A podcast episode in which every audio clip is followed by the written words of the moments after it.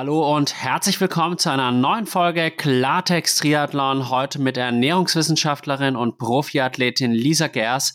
Und jetzt geht's erstmal ab in die Werbung.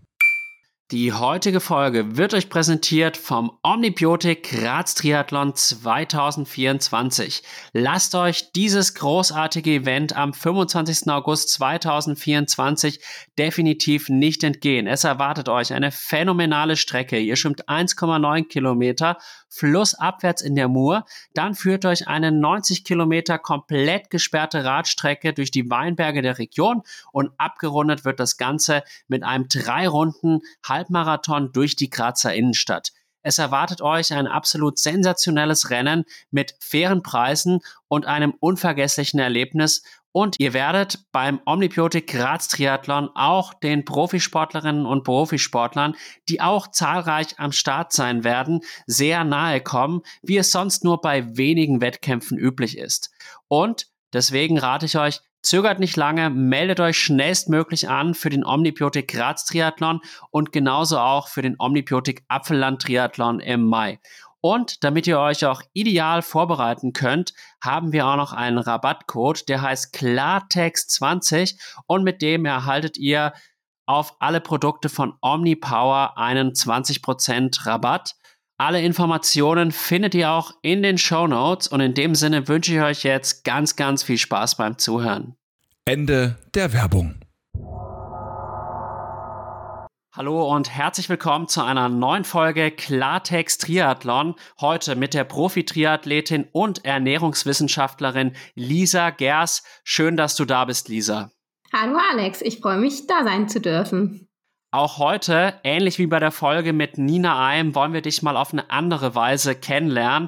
Und ich gebe dir jetzt immer zwei Gegensatzpaare und du musst dich zwischen den beiden Gegensatzpaaren entscheiden und am besten sagst du auch noch, warum du dich so entschieden hast, damit die Zuhörerinnen und Zuhörer auch das nachvollziehen können. Warum hat sie sich jetzt beispielsweise für Laufen entschieden bei dem Gegensatzpaar Laufen und Schwimmen? Und wir fangen einfach mal an mit dem okay. ersten Wasser oder Cola.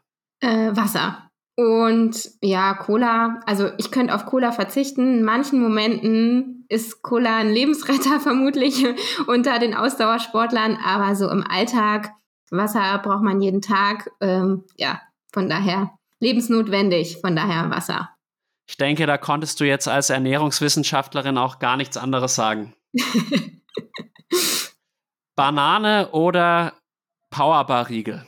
Uh, vielleicht können wir markenneutral bleiben, dann würde ich den Riegel nehmen. Ähm, ich bin nicht so der große Bananenfan. Ich finde, ja, mag das nicht so gern, wenn die so ein bisschen angequetscht oder so schon in der Trikottasche sind. Dann ähm, esse ich lieber einen Riegel mal.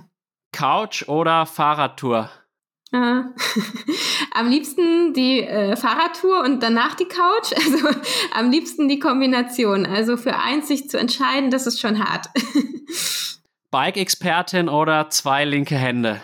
Äh, also definitiv leider zwei linke Hände. Also ich habe äh, ja leider da nicht so viel Know-how und ähm, ja, das äh, ist ein bisschen problematisch manchmal. Ja. Wer macht dann deine Räder fit für die Wettkämpfe? Ähm, also ein bisschen kann ich schon selber und ähm, ja, irgendwie viele Radmechaniker haben, glaube ich, auch immer so ein bisschen Mitleid mit uns Frauen. Und da hat mir schon der ein oder andere mal so ein bisschen was gezeigt, ähm, dass ich so die Basics auch selber kann. Ähm, und ja, dann gebe ich es halt regelmäßig auch mal zur Inspektion. Und das ist mir ehrlich gesagt auch das Geld wert, weil die machen das so schnell und ich habe dann auch einfach das Vertrauen, dass es gut ist, weil wenn ich selber mache, bin ich immer so ein bisschen, hm, ja, bin mir jetzt nicht ganz sicher, ob das jetzt wirklich äh, top ist. Ähm, ja, genau. Ja, ich bin da so jemand, ich versuche es immer selber herauszubekommen, wie es geht, tüftel da dann zwei Stunden rum und manchmal habe ich Glück und es funktioniert dann, habe dann aber auch ein schlechtes Gefühl so ein bisschen dabei, weil ich halt mir dann selber noch nicht zu 100 Prozent vertraue, außer wenn ich jetzt irgendwie den Schlauch äh, wechsle, da habe ich schon hundertprozentiges Vertrauen in mich mittlerweile. Und ja, ich hatte aber auch schon häufig den Fall, dass ich da rumgetüftelt habe und dann am Ende sagen musste, ja, ich habe es vergeigt, könnt ihr mir bitte helfen im Bikeladen? Ja, ich hatte das, als ich das erste Mal ähm, eine, eine Scheibe gefahren bin. Das war echt so ein, so ein Drama irgendwie. Ich habe die halt von einem Freund dann günstig abgekauft und dann einen Tag vor dem Rennen, also ja, äh, richtiger Anfängerfehler, nie vorher gefahren. Ähm, und wollte die dann halt in mein Rad einbauen und habe halt gemerkt, naja, das passt überhaupt nicht mit der Bremse und ähm, habe dann da versucht, das locker zu machen und äh, das hat halt überhaupt nicht geklappt und das hat die ganze Zeit nur gestoppt und ich hatte halt kein Hinterrad mitgenommen. Also ich musste auf jeden Fall diese Scheibe fahren, ähm, weil ich die halt eingeplant hatte so. Und äh, ja, dann bin ich halt den ganzen Samstag vom, vom Frankfurt City Triathlon war das, äh, vom Radladen zu Radladen gegangen und ähm, ja, find halt mal Samstagvormittag einen Radladen, der dir das macht. Und ähm, ja, am Ende des Tages habe ich dann bei der, ähm, ja, beim Check-in war tatsächlich ein Radhändler, der auch meine Radmarke hatte. Und der hat mir dann in Seelruhe äh, komplett diese Schrau äh, die die die ähm, Bremse abgeschraubt und hat mir die dann auch noch sauber gemacht. Und mein Herz war so ein bisschen so ein bisschen geklopft, als diese äh, Bremse da in tausend Teilen hing. Aber er hat das äh, hat sich total gefreut, dass mal endlich Kundschaft kommt und ähm, hat mir das dann gefixt. Und ähm, ja, dann ist irgendwie die Vor Vorbelastung auch noch äh, ausgefallen, weil ich halt die ganze Zeit von Radladen zu Radladen ge, gehüpft bin. Und ähm, ja, am Ende hat es auch keinen Abbruch getan, aber mittlerweile bin ich eher so, naja, also so den Mittwoch vom Rennen wäre schon schön, wenn das Material steht und man da jetzt nicht mehr großartig was herumschrauben muss. Also ähm, ist, glaube ich, so für die Nervosität nicht so förderlich, sich in letzter Minute darum zu kümmern. Aber gut, passiert. Das ist auf jeden Fall eine sehr witzige Story und ich kann mich da auch total reinfühlen. Tatsächlich jetzt bei meinem letzten Wettkampf beim Ironman 70.3 in Vuljagmeni, da hatte ich acht Tage vom Wettkampf einen Platten, habe ihn gewechselt und dann hatte ich vier Tage später nochmal einen Platten, musste ich ihn nochmal wechseln und das sind halt dann so unvorhergesehene Stressmomente. Ich meine, das ging dann schon schnell und es war noch genug Zeit, aber ich kann das voll nachvollziehen, dass man dann halt auch diese dieses Material und beim Radfahren ist es halt so entscheidend, dass das Material auch wirklich funktioniert, dass es dann alles in trockenen Tüchern ist. Und meine, ja. mein letztes Gegensatzpaar wäre Low Carb oder High Carb. Äh, definitiv High Carb. ähm, ja, also Kohlenhydrate ist halt einfach der beste Treibstoff im Ausdauersport. Und ähm, klar gibt's diejenigen, die das auch mit Low-Carb-Ernährung machen. Funktioniert auch. Ich würde tatsächlich sagen, dass das sehr individuell ist und nicht bei jedem oder jeder so funktioniert. Und ähm, ich würde sagen, dass Kohlenhydrate und ausreichende Kohlenhydratzufuhr ein Gamechanger sein können, so in der Einheiten, also in den Einheiten selbst, äh, gerade in intensiven Einheiten, aber auch im Thema Regeneration bin ich eher für ausreichend Kohlenhydrate essen. Was nicht heißt, äh, dass wir äh, das Fette und Eiweiß egal ist. Also ähm, ich habe immer so ein bisschen das Gefühl, es gibt so das Lager, ja, ganz viel auf Eiweiß gucken und die anderen ganz viel auf Kohlenhydrat. Und ich würde eher sagen, naja, es muss, muss halt irgendwie der Mix sein und für jeden Nährstoff oder für jedes Lebensmittel gibt es den richtigen Zeitpunkt. So, ne? Also man kann auch gerne mal ähm, ja, Kohlenhydrat reduziert trainieren, ja, oder das ähm, Zeitraum mal machen, aber so ja, im Trainingsalltag und generell würde ich eher, bin ich auf jeden Fall ein Kohlenhydratverfechter. Alles klar, die Botschaft ist angekommen. Werden wir nachher natürlich auch aufgrund dessen, dass du ja Ernährungswissenschaftlerin bist, noch sehr intensiv drauf eingehen. Aber jetzt, glaube ich, sollten wir noch ein bisschen mehr zu dir erfahren. Einen kleinen Eindruck haben wir schon bekommen, aber was machst du generell so in deinem Leben? Ähm, ja, also ich ähm, ähm, versuche diesen Spagat zwischen ja, Ernährungswissenschaftlerin im, im Beruf und dem Profisport hinzubekommen und arbeite jetzt schon seit ein paar Jahren nur in Teilzeit, habe lange ähm, ja in Bad Pyrmont in der, nur im Bereich so Prävention gearbeitet, was ich jetzt eher so freiberuflich noch mache. Also das sind dann eher ähm, ja, Kurse im, im Bereich vielleicht für Mitarbeitende ähm, in Betrieben, ja, wie kann die gesunde Mittagspause aussehen, solche Sachen. Und ähm, ich habe im Sommer jetzt aber auch eine Stelle in der Psychiatrie angefangen und das ist super interessant. Also da letztendlich auch Gruppentherapie ähm, im Bereich Ernährungstherapie. Ähm, da geht's dann weniger um ja, welche Lebensmittel sind jetzt vielleicht gesund und ungesund, ähm, sondern mehr in Richtung Ernährungsverhalten und Wohlbefinden, ähm, was die Ernährung da dann ja letztendlich nochmal kann, um ja, einen Krankheitszustand vielleicht auch zu stabilisieren. Das ist irgendwie, ja, echt nochmal so komplett andere Richtung. Aber ähm, genau, also das mache ich so vom Ernährungsbereich und ähm, nur ein paar Tage die Woche und den Rest über, ja, trainiere ich ähm, und ähm, ja, lebe so ein bisschen dieses, dieses Profileben aus. Genau. Das klingt verdammt spannend. Ich wusste gar nicht, dass es sowas gibt wie Ernährungstherapie, aber ich habe mal gehört, dass wenn man sich zum Beispiel sehr ungesund ernährt, also meinetwegen nur Zucker sich reinballert, dass dann die Wahrscheinlichkeit auch für Depressionen und so weiter höher sind, als wenn man halt eine ausgewogene Ernährung hat.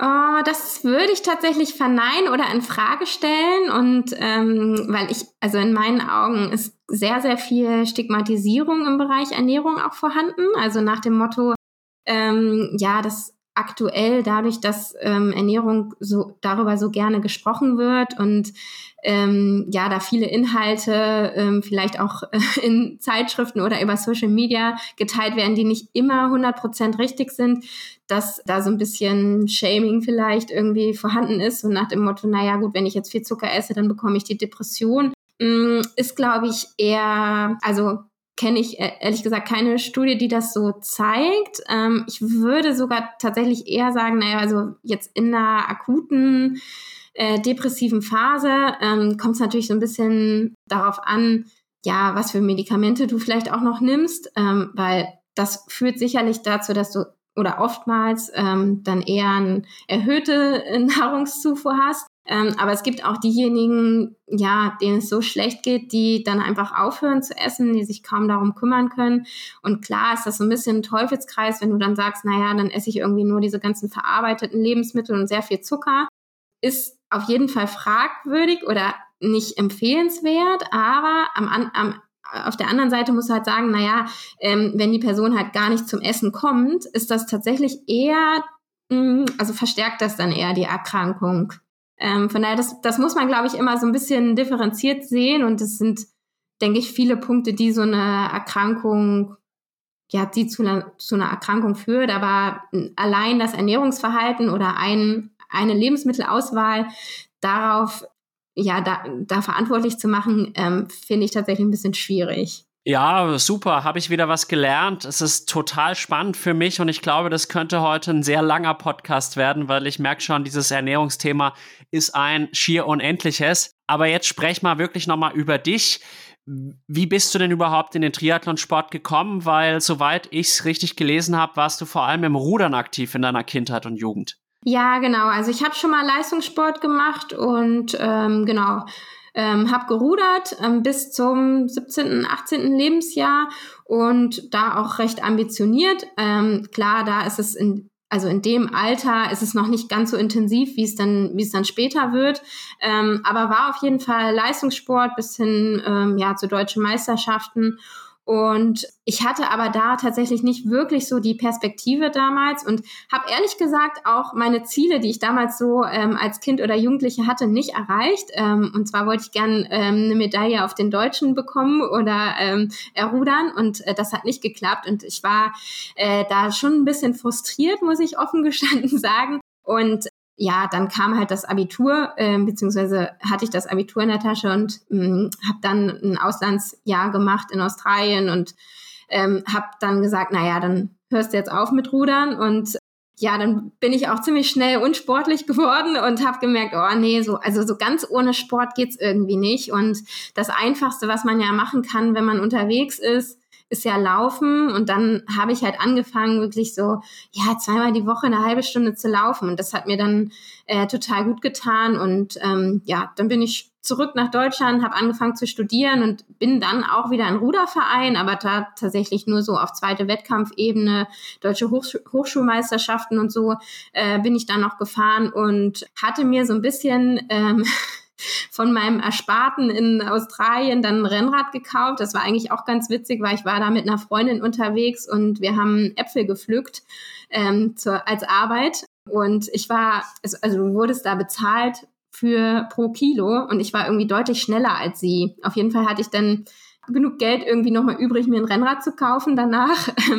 Und ja, so kam das dann irgendwie. Und ich habe dann im Ruderverein eine Freundin gehabt, die mich dann zum Triathlonverein mal mitgenommen hat, ähm, ja, weil ich äh, mich alleine irgendwie auch nicht so richtig getraut habe und äh, so kam das dann irgendwie alles zusammen. Also ja, erst so ein paar Jahre laufen, dann ab und zu Rennrad fahren. So viel habe ich das tatsächlich nicht gemacht und ähm, dann irgendwann, mm, ja, war ich dann im Triathlon-Verein. genau. Ja, das ist eine witzige Story und so wie sich's anhört, war im Endeffekt gar nicht absehbar, dass du mal irgendwann Profi-Triathletin wirst. Du bist eigentlich dann in einer gewissen Weise noch so eine klassische Quereinsteigerin.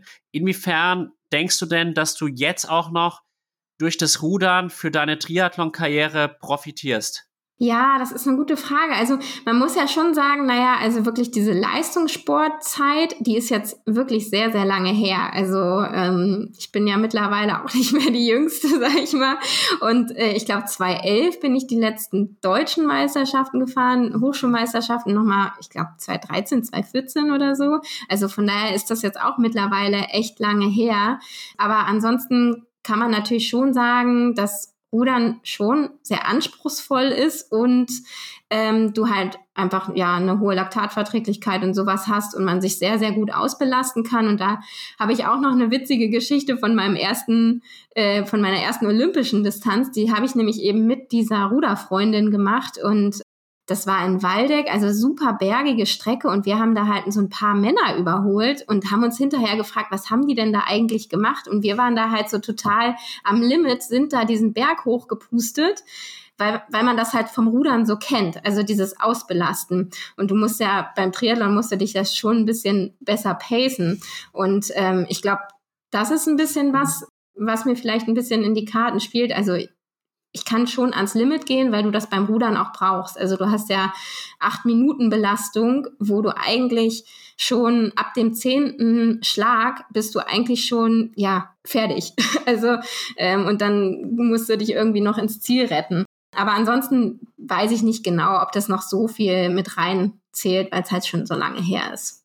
Ja. Ich finde auch, dass Rudern eine unfassbar krasse Sportart ist und ich kenne da zum Beispiel den Olli Zeitler, der war ja früher auch Schwimmer, also wirklich kenne es übertrieben, aber ich habe ihn halt häufiger bei Schwimmwettkämpfen gesehen und sehen jetzt auch manchmal an der äh, Ruderregatta-Strecke trainieren.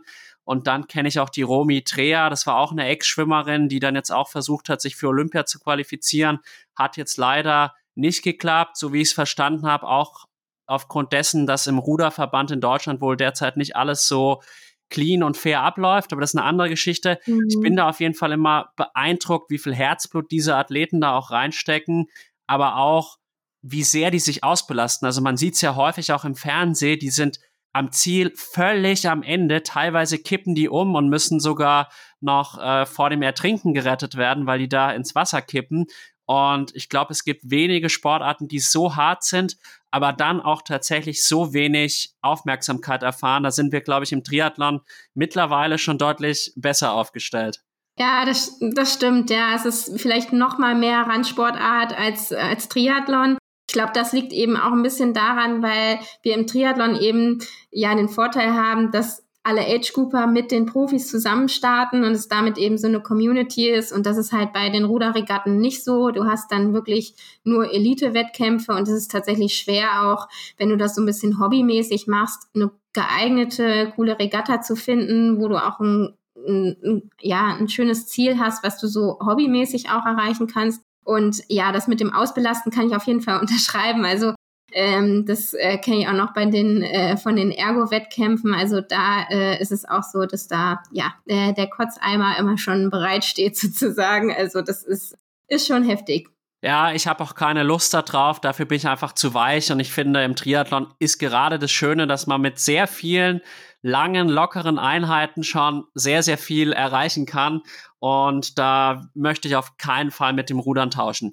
Wie ging es dann bei dir weiter mit dem Triathlon? Weil das war ja am Anfang wirklich ein Hobby, kann man sagen. Ja, also äh, tatsächlich hat sich's echt verändert. Also, weil ich am Anfang bin ich da eben so ein bisschen reingeschlittert und habe auch nicht nach Trainingsplan oder so trainiert, sondern wirklich, ja, ich habe mich mal mit einer Freundin zum Radfahren oder zum Laufen verabredet und ähm, habe das alles ziemlich locker gehalten und dann hat ein äh, Vereinskollege, der hat mich mal mit auf die Bahn genommen und das war für mich so, ähm, ja, dann das plötzlich das erste Mal Intervalle laufen, wo ich eigentlich immer nur so locker vor mich hingelaufen bin, ähm, wo ich mich im Nachhinein eigentlich auch frage, naja, eigentlich kannte ich das ja vom Rudern, so ein bisschen Trainingsstruktur, habe das aber irgendwie nie angewandt. Und er meinte dann irgendwann zu mir, boah, Lisa, also eigentlich musst du mal ein bisschen strukturierter trainieren. Also das, was du da machst, ja, also da geht auf jeden Fall noch mehr und ähm, hatte dann ähm, ja letztendlich Kontakt zu meinem jetzigen Freund aufgenommen, der mir dann die Trainingspläne geschrieben hat. Und ich habe das eigentlich mh, ohne Ziel ehrlich gesagt verfolgt. Also ich wollte schon Wettkämpfe machen, aber hatte jetzt nicht das Ziel, irgendwie ähm, irgendwas zu gewinnen oder ähm, ja Profi-Triathletin zu werden. Und ähm, habe dann eben ja ein Jahr lang mit ihm diese diese Pläne verfolgt und habe dann auch einen kleineren Triathlon auch mal gewonnen und in der Hessenliga war ich auch ganz gut vorne dabei und ja, so, so hat sich das dann irgendwie so ein bisschen hochgeschaukelt. Dann kam eben auch die Idee, naja, ich würd, hätte auch mal Lust auf zweite Bundesliga, habe mir dann äh, ein Bundesliga-Team gesucht und ja, dann, dann nochmal mehr das Thema äh, Mitteldistanzen zu machen und ähm, habe das dann aber eben weiter verfolgt mit dem, mit dem Trainingsplan und war dann schon so, ja, also schon überrascht oder finde es auch generell cool im Ausdauersport, wie weit man dann doch irgendwie kommt. Und ähm, ich finde es auch immer cool, den Rückblick nochmal so, boah, wie weit, also wie schnell war man denn für zwei, drei, vier Jahren? Und ja, wie, wie stark man sich dann auch verbessert, ähm, ist auch irgendwie ziemlich cool. Und ähm, ja, dann war ich aber mit dem Studium fertig und habe eigentlich für mich gesehen, also mein Freund war damals berufstätig Vollzeit und ich habe so gedacht, also das kann ich mir nicht vorstellen, das ist mir irgendwie zu heftig, dann noch Mitteldistanz oder Langdistanz zu machen. Da hat man ja gar kein Leben mehr. Und dann haben wir uns darauf geeinigt, dass ich einfach nur in Anführungsstrichen mal zweite Bundesliga mache und ja, das äh, hatte ich dann in meinem ersten Berufsjahr, wo ich Vollzeit gearbeitet hat, gemacht. Am Ende der Saison habe ich dann auch noch eine Mitteldistanz gemacht, aber war schon für mich irgendwie so ein bisschen habe schon gemerkt, dass das ziemlich an meine ja, Substanz irgendwie geht, da immer ähm, abends noch ein Sundowner auf dem Rad und dann äh, schnell Abendessen und dann zack ins Bett, damit man ja vor der vor der Arbeit die nächste Einheit wieder hat. Das ging so für eine Zeit lang gut, aber ähm, ja, war dann irgendwie auch ein bisschen anstrengend. Aber dann kam das Corona-Jahr und ähm, da hatte ich schon so ein bisschen Hintergedanken, ja, probier es nochmal im Age-Group-Bereich, aber guck vielleicht doch mal, ob das doch mit dem Profi sein vielleicht auch geht, lag daran, dass ich ähm, eine Mitteldistanz gemacht habe und da dann schon so bei den Ergebnissen geguckt habe, so, ah, wie schnell sind denn eigentlich die Profis, ne? Also sich schon so, schon so langsam mal so zu vergleichen.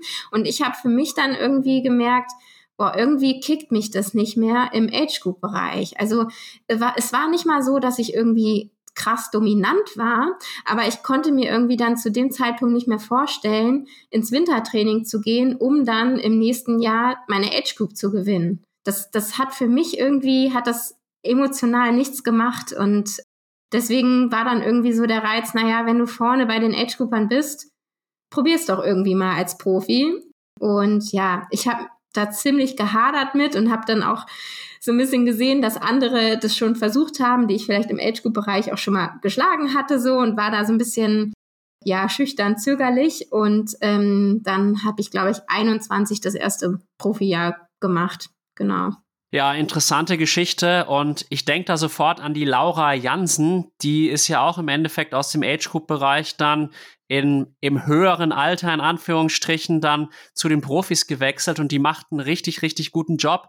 Und soweit ich's weiß, war die doch auch mal so Richtung Bad Orb, weil du bist ja mal für Bad Orb gestartet in der zweiten Bundesliga. Ja, genau. Also Laura und ich, wir sind auch befreundet und haben eigentlich so ein bisschen diesen Weg äh, parallel äh, eingeschlagen. Und das war auch irgendwie ganz schön, Laura immer so ein bisschen an meiner Seite zu haben, weil ich erinnere mich auch noch an diesen Winter, wo wir dann diese Profilizenz beantragen mussten. Und da haben wir schon auch viel gesprochen. Ja, machst du das? Mach, äh, ja, und haben uns da so ein bisschen ausgetauscht. Und vor allem, weil man halt auch noch gar nicht vernetzt war ähm, mit, mit anderen Profis und äh, da war es irgendwie ganz schön, Laura so an der Seite zu haben. Und äh, ja, Laura ist äh, unglaublich talentiert, aber auch unglaublich ehrgeizig und freut mich total, dass sie jetzt so eine geile Saison hingelegt hat, ähm, nachdem sie letztes Jahr auch nicht ganz so happy war und jetzt nochmal so einen richtigen Sprung gemacht hat. Also ähm, richtig cool. Und genau, wir waren zusammen oder sind zusammen noch ähm, in der zweiten Bundesliga, äh, oder nicht zweite, erste mittlerweile, genau, sind, äh, ich glaube, das war 2020, nee, 2019 sind wir da in der zweiten Bundesliga zusammen aufgestiegen in die erste. Und ich glaube, das, das hat uns irgendwie auch ähm, extrem verbunden, weil wir dann ähm, ja extrem Teamgeist äh, zusammen hatten und äh, es hat unglaublich viel Spaß gemacht und ist auch ein richtig cooles Team, Bad Orb. Also ich, ich bin noch in dem Team und hätte dieses Jahr auch eigentlich nochmal, ähm, ja, war ich nochmal als Ersatz eingeplant und hat dann am Ende nicht geklappt. Aber genau, wir haben beide für uns, glaube ich, so ein bisschen eher diesen Schwerpunkt in Richtung Mittel und sie jetzt natürlich auch Langdistanz gewagt. Genau.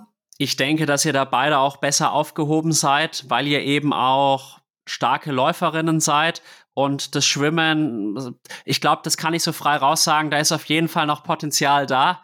Und da, das ist halt auf der Kurzdistanz in der Bundesliga schon wesentlich entscheidender als jetzt auf einer Mittel- oder Langdistanz. Ja, definitiv. Also ich muss auch sagen, also das ist einfach so in der ersten Bundesliga ähm, habe ich mit meiner ähm, Schwimmschwäche einfach nichts zu suchen. Und ähm, also, was heißt nicht zu suchen? Ich kann da schon starten, aber ähm, das Rennen ist dann halt gelaufen und ähm, ich kann da auch, ja, oder ich kann so viel sagen, ich verbringe viel Zeit im Wasser, aber es ist halt einfach schwer als Quereinsteiger da noch einen richtigen Sprung zu machen. Und ähm, ja, in der Mitteldistanz oder Langdistanz ist es ein bisschen leichter, wobei man jetzt auch sagen muss, langsam wird es auch bei den Mädels ein bisschen ähm, enger ähm, und auch das Schwimmen wird mittlerweile auch auf der Mitteldistanz in, äh, entscheidender. Also ich hatte tatsächlich dieses Jahr auch so ein Rennen, wo ich irgendwie alleine aus dem Wasser kam und vor mir waren irgendwie acht Mädels, die auf einer flachen Radstrecke dann zusammengearbeitet hat. Also haben, also da kann man immer noch Pech haben. Von daher, ich äh, arbeite immer noch hart am, am, am Schwimmen, aber ähm, ja, ich glaube, äh, da können viele vermutlich mitfühlen. Es ist, ähm, ist immer ein bisschen ähm, schwer, da so richtig voranzukommen, wenn man schon im fortgeschrittenen Alter ist. Ja, das ist auch total witzig. Also es gibt ja wirklich viele gute Age-Grouperinnen, natürlich auch Age-Grouper. Und was mir da doch immer auffällt, meistens ist es dann so eine Disziplin, die dann fehlt, um dann auch bei den Profis irgendwie richtig Fuß fassen zu können. Und ja, ich hoffe, dass ihr das noch gelingt, diese Lücke zu schließen. Und du hast dich ja dann für diese Pro-Lizenz entschieden. Inwiefern siehst du dich denn auch schon als kompletten Profi? Ah, ja, das ist eine schwierige Frage und ich glaube, das ändert sich auch so ein bisschen von Monat zu Monat oder zur Lebenssituation zu Lebenssituation. Ähm, also ich fühle mich schon als ähm, echter Profi, ähm, wobei ich schon sagen würde, es fühlt sich auf jeden Fall eher an wie ein B-Profi. Zum einen letztendlich vom Niveau, ja, weil da einfach schon noch äh, eine gute Lücke zu den äh, Top-Mädels einfach ist. Von daher muss man sagen, naja, also von der Leistung ist da die Bandbreite schon noch ziemlich groß. Und das andere Thema ist natürlich, ja, kannst du davon leben? Und das kann, kann ich sagen, nein, ja, aber immerhin ist es so, dass ich eben ja nur in Teilzeit arbeite und mich schon mehr als jetzt so ein reiner Age Grouper auf den Sport konzentrieren kann. Und ja, da muss man natürlich sagen, klar, die, die Top-Mädels vorne haben vermutlich schon nochmal andere Bedingungen, aber die haben andersrum auch mit ihren Sponsorenverpflichtungen oder vielleicht auch äh, Kinder schon ähm, auch viel zu tun. Ne? Also von daher ist, ja, sind die Bedingungen vielleicht auch gar nicht so viel besser bei denen. Aber ja, ich, ich könnte mir aktuell nicht vorstellen, im Age-Group-Bereich zu starten, muss ich sagen. Ähm, von daher sehe ich mich da schon richtig. Es ist halt so ein bisschen, naja, zu gut, zu gut für Age-Grouper, vielleicht zu schlecht für die, die, die für die Top-Pros, aber ähm, es ist auf jeden Fall nicht mehr so, dass ich mich da irgendwie äh, verstecken wollen würde oder so. Würde ich auch sagen. Und du warst jetzt dieses Jahr auch bei der Ironman 70.3 WM dabei in Lachti, hast da den 29. Platz belegt. Ich erinnere mich auch noch tatsächlich an den Race Talk, den ich mit dem Sebi gemacht habe. Und da haben wir auch gemeint, ja, absolut solide Leistung. Und das zeigt ja auch, wenn man sich für eine WM qualifiziert, dass man da jetzt nicht völlig falsch ist, wo man sich jetzt gerade bewegt. Und ich würde generell sagen, du hattest eine sehr solide Saison, wurdest in Marbella Achte, in St. Pölten Fünfte, in Elsinore Sechste, in Les Sables d'Olonne dein erstes Podium und dann eben zum Abschluss der 29. Platz in Lahti. Ja, also ich, äh, ich bin letztendlich doch zufrieden mit der Saison, wobei ja, ich glaube, das äh, ist äh, in der Natur der Sportler, dass man nie 100% zufrieden ist. Also ähm, ich fand das ja ganz interessant äh, nach der 73 WM, die äh, in einem Interview von der Taylor Nipp, wo die äh, so dominant gewonnen hat und halt auch berichtet hat, dass sie eigentlich gar nicht so richtig zufrieden war und man sich so dachte, boah, du hast so eine krasse Leistung da abgeliefert. Von daher, ja, ich war da mit dem Rennen auch nicht 100% zufrieden, ähm, aber insgesamt, ja, war es schon ähm, letztendlich ein Stück weit besser als die Saison davor und ein bisschen Entwicklung da, was auch immer, immer gut ist. Ähm, ja, leider hat die Saison dann so ein bisschen ein unschönes Ende genommen, weil ich eigentlich auch noch eine Langdistanz machen wollte und das hat dann leider nicht mehr geklappt.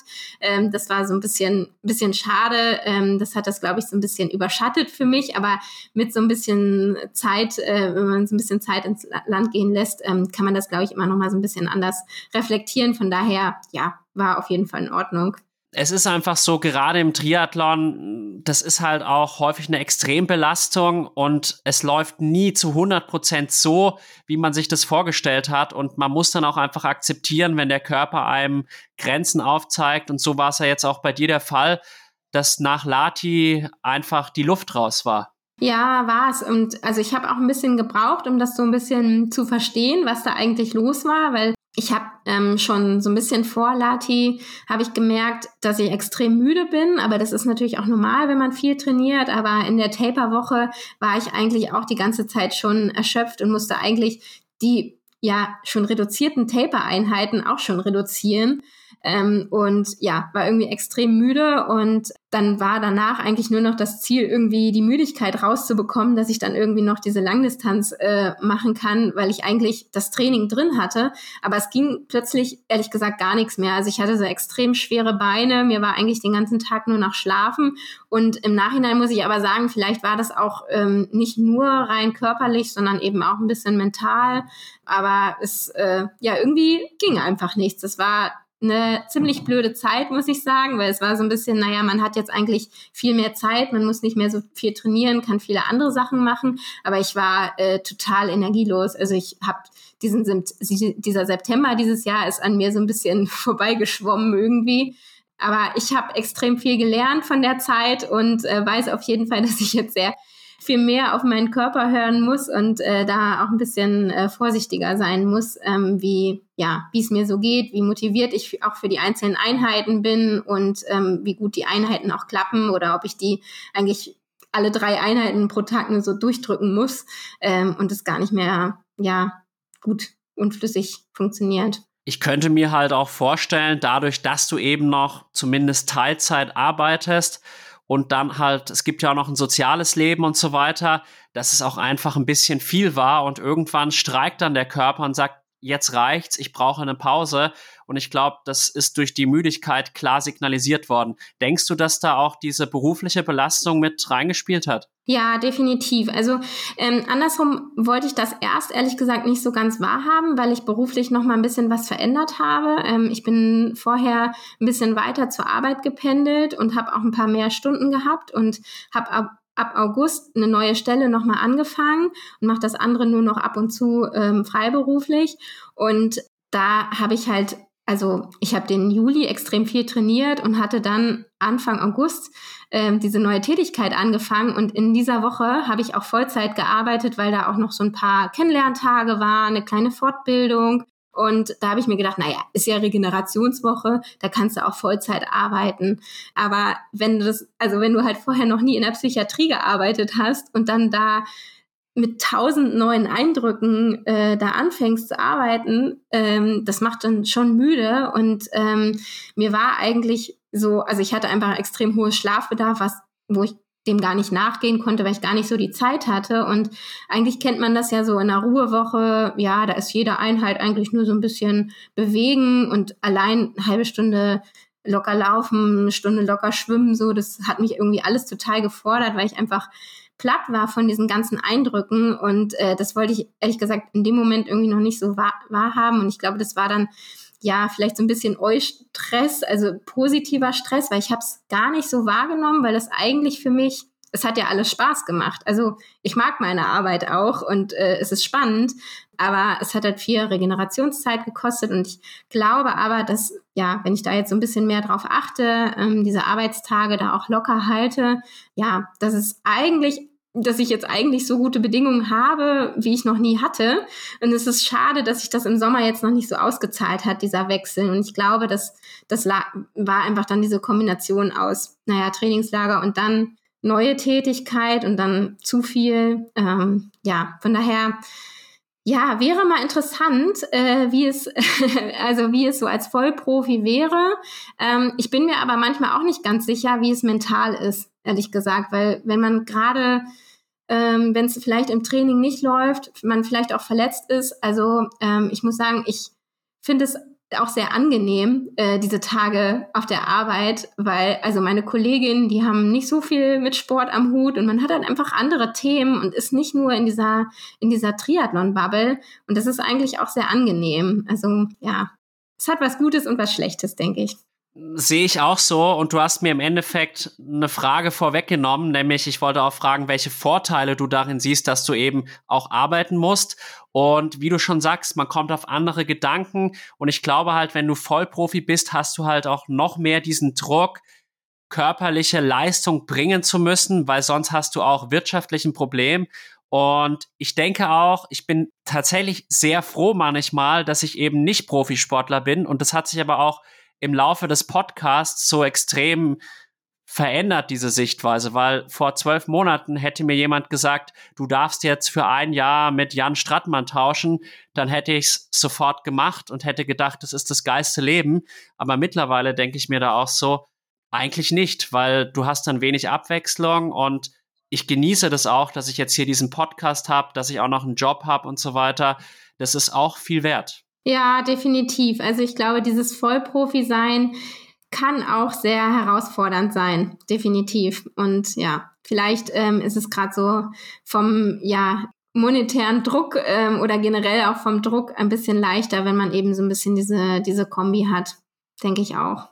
Sehe ich auch so. Und es gibt ja auch viele Beispiele, die das ähnlich machen wie du. Ich denke da jetzt auch zum Beispiel an eine Leonie Conchala oder die Katharina Wolf, die ja auch sehr beachtliche Leistungen erzielen, obwohl sie Teilzeit arbeiten. Oder ich glaube, die Leonie sogar Vollzeit. Ja, ja, das ist echt krass. Also ich, ich kenne sie nicht persönlich, aber ähm, ja, äh, also Hut ab für die Leistung und dann mit dem Hintergrund. Also ja.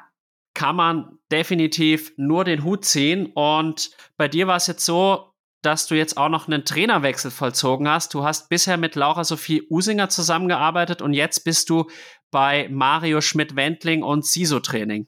Ja, genau. Ähm, ja, das kam irgendwie, ähm, ja, ich weiß gar nicht, kann man aus dem Nichts sagen, würde ich auch nicht sagen, aber ich muss sagen, mein Verstand hat eigentlich immer so ein bisschen gesagt, naja, also so drei Jahre sollte man schon äh, mit dem gleichen Trainer, Trainerin zusammenarbeiten, bis man wechselt.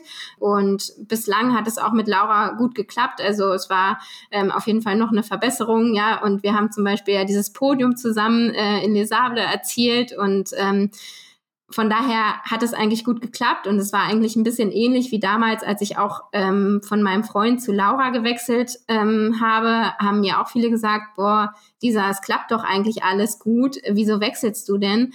Und ich bin aber jemand, der sehr, sehr viel auf das Bauchgefühl hört ähm, und irgendwie eine Stimme in mir hat gesagt, nee, irgendwie, irgendwie passt es nicht mehr und ich habe ähm, tatsächlich auch nach dieser, ja, nicht äh, gestarteten Langdistanz war ich auch so ein bisschen, ja, mental echt so ein bisschen down. Und ähm, dann, ja, hat so ein bisschen dieser Wiedereinstieg, der war ein bisschen holprig und da habe ich dann auch so ein bisschen gemerkt, ha, ich, ich weiß eigentlich gerade schon so, was vom Training jetzt so auf mich zukommt und bin irgendwie nicht ganz so motiviert und das ist vielleicht, könnte man sagen, naja, mental irgendwie schwach. Es ist doch klar, äh, dass sich viele Einheiten wiederholen und ähm, vielleicht braucht es auch nochmal ein drittes Jahr nach diesem Konzept, um wirklich ähm, die, die Früchte ernten zu können.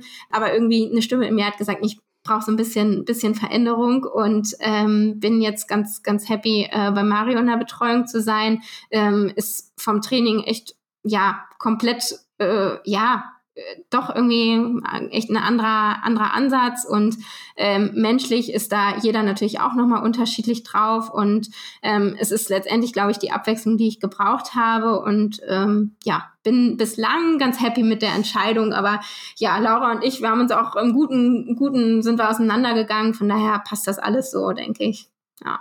Ich denke, da muss man einfach professionell vorgehen. Und im Endeffekt ist es so, du hast jetzt ja auch einige Zeit mit Laura zusammengearbeitet und ihr habtet eine gute Zeit, aber man braucht halt dann nach einer gewissen Zeit auch immer wieder neue Reize, um sich dann auch noch weiterentwickeln zu können und jeder Trainer verfolgt da andere Ansätze und ich glaube, solange es wirklich fair zugeht und man offen miteinander spricht, sind dann auch alle clean damit. Vielleicht ganz kurz zu Laura. Die hatte ich jetzt hier im Podcast noch nicht so intensiv thematisiert. Was sagst du, was zeichnet sie denn als Trainerin vor allem aus? Mm, ich würde sagen, sie ist auf jeden Fall, also gerade jetzt ähm, mit dem Wechsel, da war sie ähm, extrem verständnisvoll und insgesamt ähm, ja extrem professionelle Herangehensweise, recht analytisch auch und ähm, letztendlich auch der Punkt, der mich auch zu ihr gezogen hat, ähm, war diese ja wissenschaftliche Interesse, dass sie da eben auch sehr viel liest und ähm, ja auch weiß ähm, und da so ein bisschen ja, letztendlich sehr mit einem wissenschaftlichen Ansatz ähm, an das Training herangeht. Das war so ein bisschen das, was mich ähm, zu ihr gezogen hat und ähm, das das war hat sich auch so für also bewahrheitet. Ähm, genau, ja. Ja, klingt gut. Ich denke, es wäre auch ein interessanter Gast für meinen Podcast. Den Mario habe ich schon gesprochen, war ein sehr intensiver Austausch. Er hat selbst davon gesprochen, er hatte Bubblewasser, er hat viel geredet, aber hat auch Spaß gemacht. Welchen ersten Eindruck hast du von ihm und seiner Arbeit. Ja, definitiv. Also ja, er ähm, ist auf jeden Fall eher eine Quasselstrippe, könnte man so sagen. Ähm, aber ähm, ist auf jeden Fall angenehm. Und ja, also ich habe äh, auf jeden Fall das Gefühl, dass äh, Kommunikation ihm extrem wichtig ist. Also ähm, ja, und also ich muss sagen, ich habe wirklich sehr den Eindruck, nicht, dass das bei anderen Trainern oder Trainerinnen anders wäre, aber für ihn ist das echt eine extreme Leidenschaft und das spürt man auch, ähm, dass er einfach extrem Bock hat auf Trainingsplanung oder Zusammenarbeit ähm, und das kann ich auch jetzt nicht nur auf die Profis beziehen, sondern ich glaube, das ist halt auch extrem bei den Age-Groupern so. Also der hat einfach extrem Spaß in seiner Arbeit, das merkt man auch. Und ja, genau, vom, vom Training her muss ich sagen, ist es halt ähm, gerade so beim Radfahren und beim Laufen ähm, ein bisschen mehr ähm, technikbezogen auch. Also jetzt gerade so in der Aufbauphase, was für mich tatsächlich auch echt gut ist, weil ich mich beim, beim, beim Radfahren irgendwie immer nicht so richtig viel passiert ist, so. Und da erhoffe ich mir jetzt auch nochmal, ähm, was das dass das vielleicht doch ein bisschen besser wird noch, das, das Radfahren. Und ähm, ja, ansonsten so viel kann ich auch noch gar nicht dazu sagen, weil wir erst seit, ich glaube, drei Wochen oder so zusammenarbeiten. Aber ähm, ja, bislang ist es ziemlich cool. Ich bin gespannt und ich hoffe, dass du dann so durch die Decke gehst wie Willi Hirsch, der irgendwie von einem Erfolg zum nächsten gekommen ist in diesem Jahr. Und Radfahren ist ein gutes Stichwort. Wenn man jetzt so dein Athletenprofil anschaut, dann würde ich sagen, im Schwimmen besteht noch Potenzial. Laufen ist schon sehr gut. Da brauchst du dich eigentlich vor kaum jemanden verstecken. Vielleicht vor Anna Haug, aber wer würde sich nicht vor Anna Haug verstecken? Und beim Radfahren, glaube ich, das ist so deine Wackeldisziplin. Wie erklärst du dir das? Ja, definitiv. Also tatsächlich, wenn man ähm, sich das beispielsweise jetzt bei der PTO anguckt, dann wäre tatsächlich das Schwimmen die, die schlechteste Disziplin. Aber ich habe auch immer so ein bisschen den Eindruck, dass es eigentlich das Radfahren ist. Und vor allem beim Radfahren lässt man ja auch einfach die meiste Zeit liegen. Deswegen wäre es am wünschenswertesten, dass man da auf jeden Fall noch mal ein bisschen, ein bisschen Zeit rausholt. Und ja, ich kann es mir eigentlich gar nicht so richtig erklären, weil du hast ja vorhin auch gefragt, ne, mit dem Rudern. Tatsächlich ähm, ist es eigentlich so, dass diejenigen, die vom Rudern kommen, meistens sehr gut Rad fahren können, weil sie halt einfach sehr viel Kraft haben. Und irgendwie äh, kommt das aber auch noch nicht so ganz aufs Pedal. Hm, ich habe aber auch ein bisschen den Eindruck, dass das manchmal auch nicht ganz so im Wettkampf abrufen kann, wie, ähm, wie ich vielleicht könnte. Also ja, meine, meine Werte sind, glaube ich, gar nicht so gruselig jetzt in Richtung Leistungsdiagnostik oder so. Äh, und ähm, ja, da fehlt irgendwie noch so ein bisschen das, äh, wie ich es auf die Straße bringe. Und ja, ich bin mir auch nicht ganz sicher, wie viel ähm, ja so in Richtung Aerodynamik und sowas auch noch zu holen ist, ähm, weil ja, man liest dann doch noch mal so ein bisschen diese ja, Kilogramm pro Körpergewicht, ja, ähm, wo ich dann manchmal doch ein bisschen überrascht bin, dass äh, andere Athletinnen da so wenig Watt benötigen, um so schnell zu sein. Und deswegen glaube ich, habe ich da so ein bisschen noch Hausaufgaben zu tun. Ähm, anders, andererseits muss man natürlich sagen, naja, ich bin relativ klein, so gesehen bin ich halt auch nicht ganz so schwer. Ähm, und dann ja, braucht man vermutlich auch ein bisschen mehr Watt pro Kilo als ähm, jetzt eine größere, schwerere Athletin, um jetzt so ein paar Ausreden zu finden. ähm, aber ja, also die, die Frage würde ich gerne auch selber beantworten können. Es ist eher so ein bisschen rätselsuchend. Ich weiß nicht, was, was, was genau fehlt, aber ja, ich ähm, gebe die Hoffnung nicht auf, dass sich im Radfahren auch noch mal so ein bisschen was tut, weil ähm, ja, das würde äh, würden die Ergebnisse auf jeden Fall sehr verändern dann am Ende des Tages. Ja, ich find's ziemlich witzig, weil bei mir ist es genau andersrum. Meine Radleistungen oder meine Wattleistungen im Training, die sind gar nicht so besonders. Und da tue ich mir manchmal auch schwer. Und im Wettkampf läuft's dann auf einmal. Und ich habe da wirklich sehr beachtliche Schnitte, zumindest im Age-Group-Bereich stehen. Und auch mit fairer Fahrweise muss ich sagen. Und ein Tipp habe ich dir ja gestern schon in unserem Vorgespräch gesagt. Ja. Kauf dir auf jeden Fall das, das äh, Radwachs vom Baranski. Da denke ich, ist es auch okay, dass ich hier die Werbung mache. Oder auch TuneApp Sports hat auch sehr gute Produkte, kannst du dir auch holen. Und da glaube ich, kannst du dann auch nochmal fünf bis zehn Watt allein durch einen besseren Antrieb sparen und dann auch in schnellere Zeiten investieren. Und wie gesagt, bei mir ist es halt im Laufen so, dass ich im Training häufig mich richtig gut fühle und so alleine im Laufen auch passable Zeiten erziele. Ich bin leider nicht sonderlich talentiert im Laufen, aber letztlich im Wettkampf gelingt es mir dann nie in der Kombination das Laufen wirklich mal so hinzubekommen, dass es zumindest dem entsprechen würde, was ich im Training so zeige oder so, was ich mir einbilde, zeigen zu können.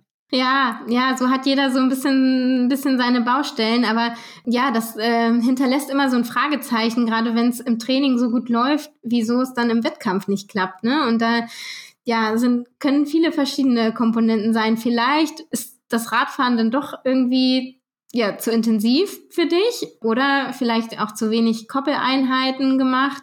Und Ernährung kann natürlich auch ein Thema sein. Ne? Also ähm, wie gut bist du im Carboloading, wie gut bist du in der Wettkampfverpflegung, wie gut ähm, gehst du halt ähm, noch voll geladen, sage ich mal, vom Glykogen her ähm, auf die Laufstrecke und kannst du da auch noch gut was zuführen oder nicht? Also das sind natürlich auch so Komponenten, weil ich da, also da kann ich von mir aus sagen, gerade auch im Vergleich mit, mit anderen Athletinnen habe ich da wenig Probleme, ähm, auf dem Rad viel zu mir zu führen und auch beim Laufen nehme ich auch relativ viel auf, dass ähm, finde ich dann auch manchmal interessant, dass andere da so, so zögerlich sind und glaube ich, lassen sie auch noch ein bisschen, ja, bisschen PS auf liegen. Genau, das, das wären vielleicht so meine Ideen, woran das liegen könnte. Absolut. Ich bin auch mal gespannt, ob ich das Rätsel noch irgendwann löse. Hat denn Mario für dich schon eine Idee, woran es liegen könnte? Ähm, ja, also ähm, er könnte sich schon vorstellen, dass es ähm, in Richtung Technik, also jetzt gar nicht in Richtung jetzt Kurvenfahren, sondern ähm, in Richtung Ökonomie von ähm, von dem Tritt sein kann, weil es ist auch ähm, irgendwie ganz interessant. Ich bin extrem ökonomisch, was das Laufen angeht. Und beim Radfahren bin ich eigentlich eine komplett andere Athletin. Also es ist genau andersrum. Also da ist mal, äh, habe ich, bin ich eher ähm, in der V2 Max und so besser und ziemlich unökonomisch.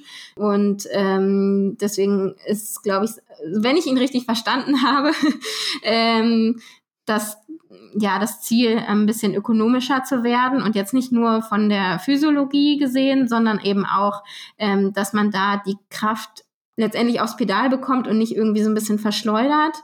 mal gucken, ob das, ob das ein Punkt ist. Ja, auch im Chor stabil bleiben und ich bin gespannt. Also ich drücke dir auf jeden Fall die Daumen, dass jetzt die Zusammenarbeit mit Mario Früchte trägt und ich glaube, jetzt ist der Zeitpunkt gekommen, endlich auf unser Ernährungsthema zu kommen. Und zwar, du bist ja Ernährungswissenschaftlerin. Erste Frage vorweg.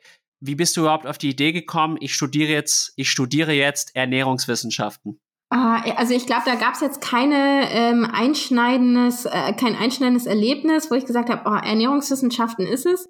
Ähm, vermutlich verschiedene Kombinationen, also dass wir durchaus auch eine äh, ja, ernährungsbezogene Erkrankung so im Ver Verwandtschaftskreis so hatten. Dann bin ich gerudert und ich war halt Leichtgewichtsruderin. Das heißt, Essen hat schon irgendwie eine Rolle gespielt. Ich hatte zwar nie Gewichtsprobleme, weil ich einfach so klein war. Deswegen habe ich diese, ähm, die Waagetermine waren für mich jetzt nicht so stressig, aber in meiner Trainingsgruppe oder in meinem Umfeld war das anders. Ähm, ein Thema, was ja heute in aller Munde ist, ist ähm, ja Ausbleiben der Periode, das Red S.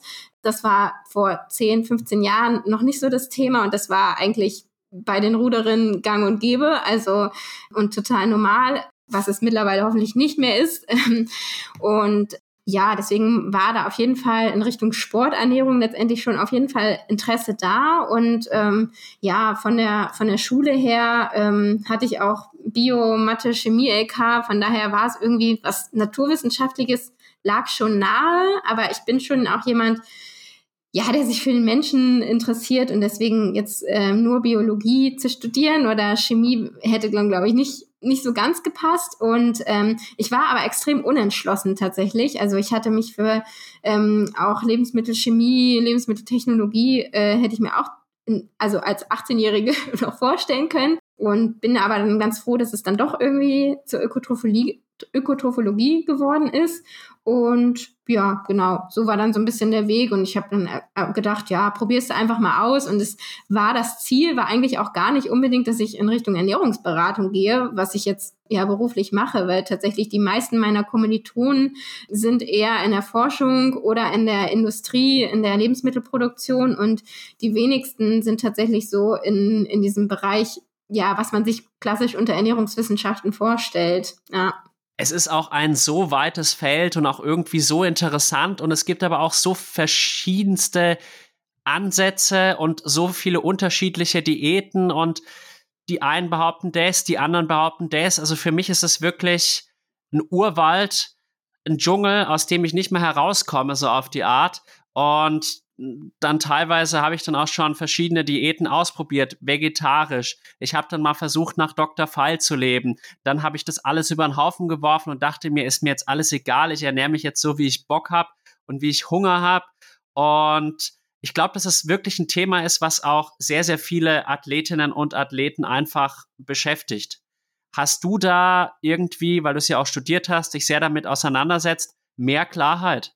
Ja, also ich muss sagen, ähm, in der Hinsicht bin ich ehrlich gesagt echt ganz froh, dass ich ähm, ja das studiert habe, weil ich glaube, ähm, dadurch hat man einfach eine deutlich entspanntere an, äh, Herangehensweise an das Thema, weil ich ähm, habe schon so ein bisschen den Eindruck über Social Media, über Presseartikel, ja, dass da schon auch irgendwie so ein bisschen Druck ähm, ja aufkommt, ja, alle paar Monate oder alle halbe Jahr kommt irgendwie eine neue Ernährungsform, die jetzt äh, das Gelbe vom Ei sein soll. Und äh, das also da herrscht einfach extreme Verunsicherung ähm, unter den Verbrauchern und Verbraucherinnen. Und dann ist es eigentlich ganz schön, dass man da nicht auf äh, jeden Zug aufspringt, sondern erstmal nochmal tief durchatmet und naja, hm, also von der Studienlage äh, muss ich da jetzt vielleicht nicht mitmachen.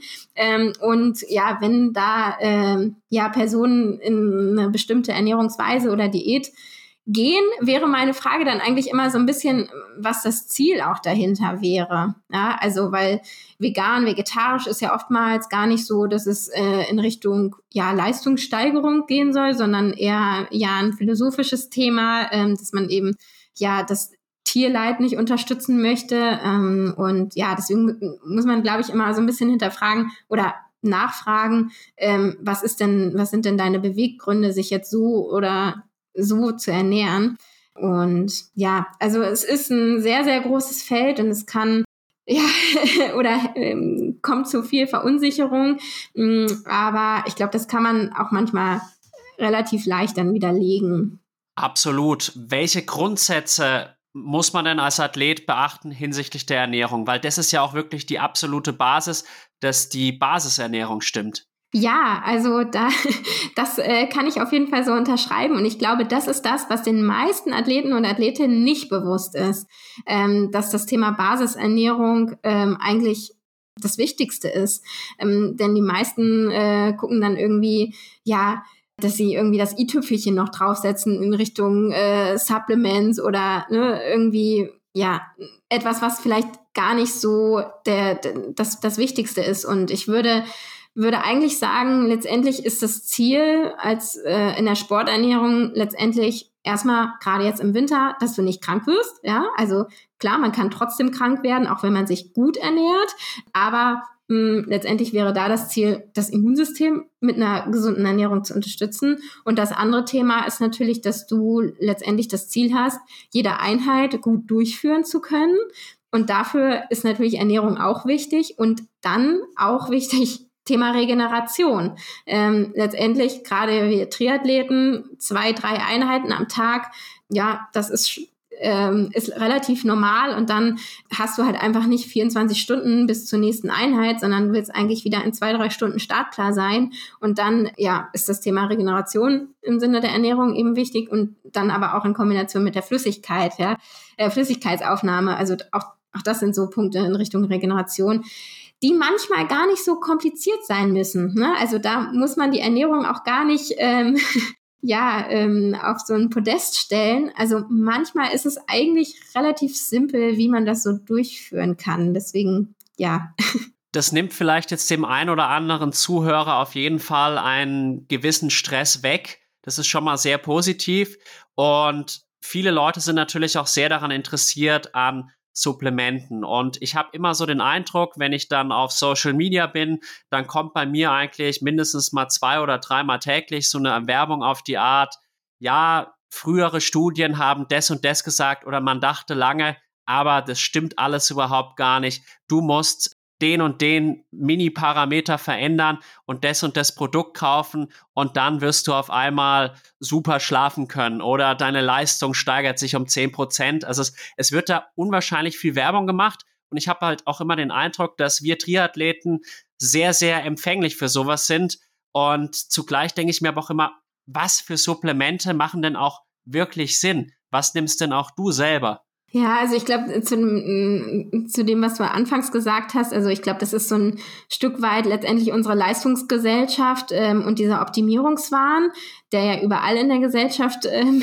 da ist. Und ich glaube, bei uns Triathleten noch mal mehr, weil es halt einfach so anspruchsvoll letztendlich ist und Triathlon allein zeitlich einfach so viel ähm, ja, Zeit einnimmt im Alltag und deswegen ähm, versuchen da alle das ähm, irgendwie bestmöglich zu machen und fragen sich dann vielleicht noch mal so ein bisschen nach nach der Abkürzung und ähm, da würde ich letztendlich auch immer so ein bisschen schauen, naja, ist das jetzt einfach nur gutes Marketing? Schau da, schau dir das noch mal genau an. Sind da Studien hinterlegt? Und ich würde immer, wenn solche Aussagen kommen, mich erstmal fragen, wer hat das gesagt, für welche Zielgruppe hat er das gesagt und wie belegt er denn über oder sie diese Aussage überhaupt? Ne? Also, dass man nicht da blauäugig sich alles bestellen muss, ähm, was einem bei Instagram angezeigt wird. Ich glaube, äh, das ist auch nochmal ganz, ganz hilfreich. Und tatsächlich sehe ich auch ein kleines Risiko auch mit dabei. Gerade wir äh, Triathleten, wir haben nicht so viel Zeit. Und ich hatte jetzt schon gesagt, Basisernährung ist eigentlich das Wichtigste. Und das ist aber eigentlich auch ein bisschen das, was teilweise auch ja, viel Zeit in Anspruch nimmt. Ne? Also man muss jetzt nicht ähm, alle Mahlzeiten kochen, das würde ich nicht sagen, ne? aber ähm, so drei Hauptmahlzeiten ähm, gut zusammenstellen, das ne, braucht erstmal ein bisschen Aufwand, ein bisschen Struktur vom Einkaufen, äh, vom Zureiten und sowas. Und ähm, dann kann es schon sein, dass gerade wenn wir irgendwelche Multi-Supplements haben, dass das auch mental etwas in dir verändert. Und zwar ist es so ein bisschen, naja, wenn ich das jetzt schon mal eingeschmissen habe morgens, dann bin ich schon mal safe. Ne? Also vielleicht nimmt es ein bisschen den Druck raus, aber gegebenenfalls nimmt es auch so stark den Druck raus, dass deine Basisernährung darunter leidet. Also das, das sieht man tatsächlich oftmals, dass diejenigen, die dann eben zu Supplements greifen, ein bisschen schlechter in der Lebensmittelauswahl und im Ernährungsmuster sind. Ne? Also das ist definitiv eine, eine Gefahr, die ich sehe. Und generell muss ich sagen, ich bin nicht so ein großer Fan von diesem Gießkannenprinzip. Also Gießkannenprinzip im Sinne von, ganz viele Vitamine und Mineralstoffe alle auf einmal ähm, einnehmen. Ähm, ist immer ein bisschen die Frage, brauche ich das? Ansonsten muss ich aber sagen, so von der gezielten Aufnahme von bestimmten Vitaminen oder Mineralstoffen kann man auf jeden Fall profitieren. Also ähm, ich denke jetzt gerade im Winter ist das Thema Vitamin D wichtig. Ähm, ich finde es ganz interessant im, im Sommer, wenn man jetzt vielleicht nicht immer nur in den Feierabendstunden rausgeht, können die Vitamin D-Spiegel wirklich auch sehr gut sein. Da lohnt es sich auch, äh, das einfach mal äh, über Laborwerte überprüfen zu lassen. Was natürlich zum Beispiel auch äh, bei vielen Thema ist, ist Eisen. Ja, und da habe ich auch die andere Seite, ja, also gerade so in der ambulanten Ernährungsberatung hat man dann oftmals die Fälle, wo jemand mit ähm, einem Eisenmangel zu einem kommt und sagt, oh, ich will das irgendwie über Ernährung lösen. Und das würde ich dann tatsächlich sagen, hm, naja, also wenn du wirklich einen Eisenmangel hast, dann müssen wir wirklich äh, zu Supplementen greifen. Das wären dann tatsächlich eigentlich nicht unbedingt mehr Nahrungsergänzungsmittel, sondern Arzneimittel, ähm, weil das ist auf jeden Fall ähm, notwendig für die Gesundheit. Also von daher würde ich sagen, gezielt ja, mit mit Köpfchen, ja, ähm, aber jetzt auf äh, jede Angstmacher-Werbung ähm, aufspringen, ist, glaube ich, ja, darf man sich hinter, darf man hinterfragen, ja. Dann ist vielleicht nochmal in Richtung Immunsystem, kann man schon sagen, klar, wenn jetzt so ein Infekt kommt, ähm, haben Studien schon gezeigt, ja, wenn ich da dann ähm, zwei, drei Tage mal ähm, Vitamin C und Zink hochdosiert nehme, ist das auf jeden Fall gut, ja. Aber jeden Tag eigentlich nicht notwendig, wenn ich eine ausgewogene Ernährung habe, ne? Und ähm, letztendlich wäre das eigentlich eher das Ziel, das über über die Lebensmittel zu gestalten. Ja. Sehe ich auch so und ich bin da auch wirklich froh, dass ich da jetzt mit Omnibiotik einen Partner habe, der auch wissenschaftlich arbeitet und halt auch seine Probiotika wissenschaftlich gestützt anbietet. Ich habe aber schon auch den Eindruck, dass es da auch andere Anbieter gibt, die halt, wie du gesagt hast, wirklich nur ein sehr, sehr starkes Marketing haben. Aber im Endeffekt, wenn man dann mal auf die Inhaltsstoffe guckt, dann ist es eigentlich ein günstiges Produkt. Und da habe ich dann doch auch manchmal dieses Gefühl der Abzocke, wobei man da natürlich auch wieder drüber diskutieren kann. Ich meine, es ist ja letztlich die Entscheidung auch des Verbrauchers, kaufe ich es oder kaufe ich es nicht. Und ja, es ist, finde ich, ein sehr, sehr schwieriges Thema auch einfach. Hm. Ja, ich kann das verstehen, dass man sich da manchmal abgezockt fühlt, aber andersrum, ne, wenn ich jetzt in den Supermarkt gehe und mir vielleicht eine fertig gekochte Kürbissuppe koch, äh, kaufe im Glas, ja, die dann irgendwie fünf Euro äh, kostet, ähm, und man weiß, naja, wenn ich jetzt die Kürbissuppe mit äh, 1 Euro Wareneinsatz zu Hause gekocht hätte, wäre es ja auch günstiger. Ne? Also deswegen, klar sind die äh, Produkte mit den, äh, äh, am Ende, wenn sie zusammengemischt sind und nochmal verpackt worden sind, teurer und alle wollen Geld verdienen. Ja, klar. Aber tatsächlich würde ich auch sagen, man kann sich sehr viel Geld sparen, wenn man da nochmal drüber nachdenkt, ähm, ob man wirklich ja in Richtung Supplements alles braucht und auch in Richtung, ja, letztendlich Sporternährung, ob man wirklich alles mit ähm, ja, Pulver fahren muss von einer bestimmten Firma oder ob es nicht vielleicht doch ein bisschen günstiger geht, würde ich sagen, ja, kann man sich schon ein bisschen Geld sparen, ähm, wenn man sich da nochmal so ein bisschen Gedanken drüber macht. Definitiv. Absolut. Und es ist ja auch ein großes Thema, die Wettkampfernährung. Und das heißt ja dann auch immer, man sollte das vorher nochmal testen. Ich bin jetzt in der glücklichen Situation, dass ich tatsächlich schon mit vielen Produkten gearbeitet habe und ich hatte noch nie Magen- oder Darmprobleme. Mir ging es immer in der Hinsicht sehr, sehr gut. Das heißt, äh, da habe ich mich auch noch nie sonderlich verrückt gemacht und hatte immer so ein bisschen die Einstellung, ja, Zucker ist Zucker und habe dann aber jetzt trotzdem auch immer versucht, dann gute Produkte halt im Wettkampf zuzuführen, habe die aber tatsächlich nicht so intensiv getestet vorher, sondern wirklich vielleicht mal zwei, drei Einheiten getestet und sonst greife ich auf, ja, tatsächlich auch mal Bananen, Müsli-Riegel zurück. Oder auch ein guter Trick ist natürlich, sich einfach eine große Packung Maltodextrin zu kaufen, die ja auch in vielen Gels und so weiter zum großen Anteil enthalten ist, aber das ist halt wesentlich kostengünstiger, sich dann auch gut während der Trainingseinheiten zu versorgen, weil ich denke, es ist schon auch eine Kostenangelegenheit, wenn man auch im Training nur die beispielsweise Mortengels sich reinzieht, sondern auch, ich glaube, das kann sich halt einfach nicht jeder leisten. Ja, genau. Und da wird, glaube ich, auch manchmal suggeriert dann, dass man äh, das immer machen muss. Und das ist definitiv nicht der Fall. Also ich muss sagen, ich bin schon ein großer Fan von äh, Train the Gut und bereite dich oder deinen Körper so ein bisschen auf diese Wettkampfernährung vor. Ähm, und da auch nicht nur daran zu denken, ob man jetzt den Hersteller oder das Produkt verträgt, sondern man muss sich ja auch vorstellen, naja, diese Menge an Zucker muss unter Belastung ja auch von der Darmschleimhaut aufgenommen werden.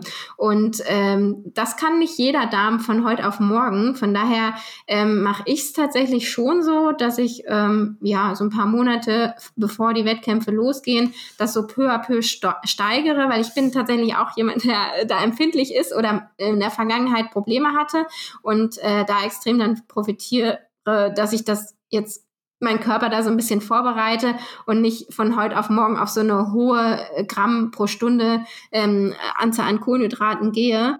Aber ähm, den, den anderen Punkt, den du gesagt hast, ja, also in, im Alltagstraining muss man nicht immer alles auf diesen ähm, ja doch kostenspieligen Produkten fahren gerade, also ich würde dann eher so sagen, ja, eine Einheit die Woche, die vielleicht auch sehr rennspezifisch ist. Also könnte jetzt irgendwie sein, du hast Radintervalle in Race Pace und dann nochmal einen Koppellauf. Das wäre so die ideale Einheit, um letztendlich die Wettkampfverpflegung ähm, zu, zu testen. Wenn du jetzt aber weißt, naja, ich fahre jetzt drei, vier, fünf Stunden Fahrrad und das alles locker im GR1-Bereich, ähm, dann spricht auch nichts darüber äh, dagegen, nicht diese Produkte zu nehmen. Und ich bin da auch ein großer Fan von Maltodextrin, weil das ist super günstig und ja, schmeckt auch nicht so intensiv. Man kann sich das auch noch gut mischen mit einem Schluck, Schluck Saft ähm, oder manche machen sich das auch mit einem Tee, ähm, dass da so ein bisschen Geschmack mit drin ist und dann halt noch ein bisschen Salz mit rein. Dann hast du auf jeden Fall deutlich kostengünstigere Kohlenhydrataufnahme oder du kannst halt auch mal an die Tankstelle ranfahren. Ne? Also das äh, und da Gummibärchen die kaufen, wenn du es magst. Also das funktioniert auch, ja. Aber klar würde ich trotzdem sagen, naja, Wettkampfernährung sollte trotzdem trotzdem getestet werden und äh, den Körper so ein bisschen darauf vorbereiten. Ja, ich denke, das ist halt auch sehr individuell. Ich habe da in der Hinsicht anscheinend Glück. Was mich jetzt aber auch gerade interessieren würde, ich habe ja jetzt offenbar keine Magen- und Darmprobleme während der Belastung. Ich habe jetzt durch den Podcast mit Omnibiotik gelernt, dass es meistens ein Darmproblem ist und es eigentlich nur fälschlicherweise als Magenproblem dann auch dargestellt wird. Und kann es sein, dass im Endeffekt auch wenig bei mir in der Blutbahn ankommt, obwohl ich keine Magen- und Darmprobleme habe? Äh, ist eigentlich unwahrscheinlich letztendlich, weil du musst ja überlegen, naja, wenn du da deine ganzen Kohlenhydrate zuführst ähm, und die letztendlich ähm, in der Darmschleimhaut nicht aufgenommen werden, dann rutschen die ja weiter durch und was passiert dann mit denen, ne?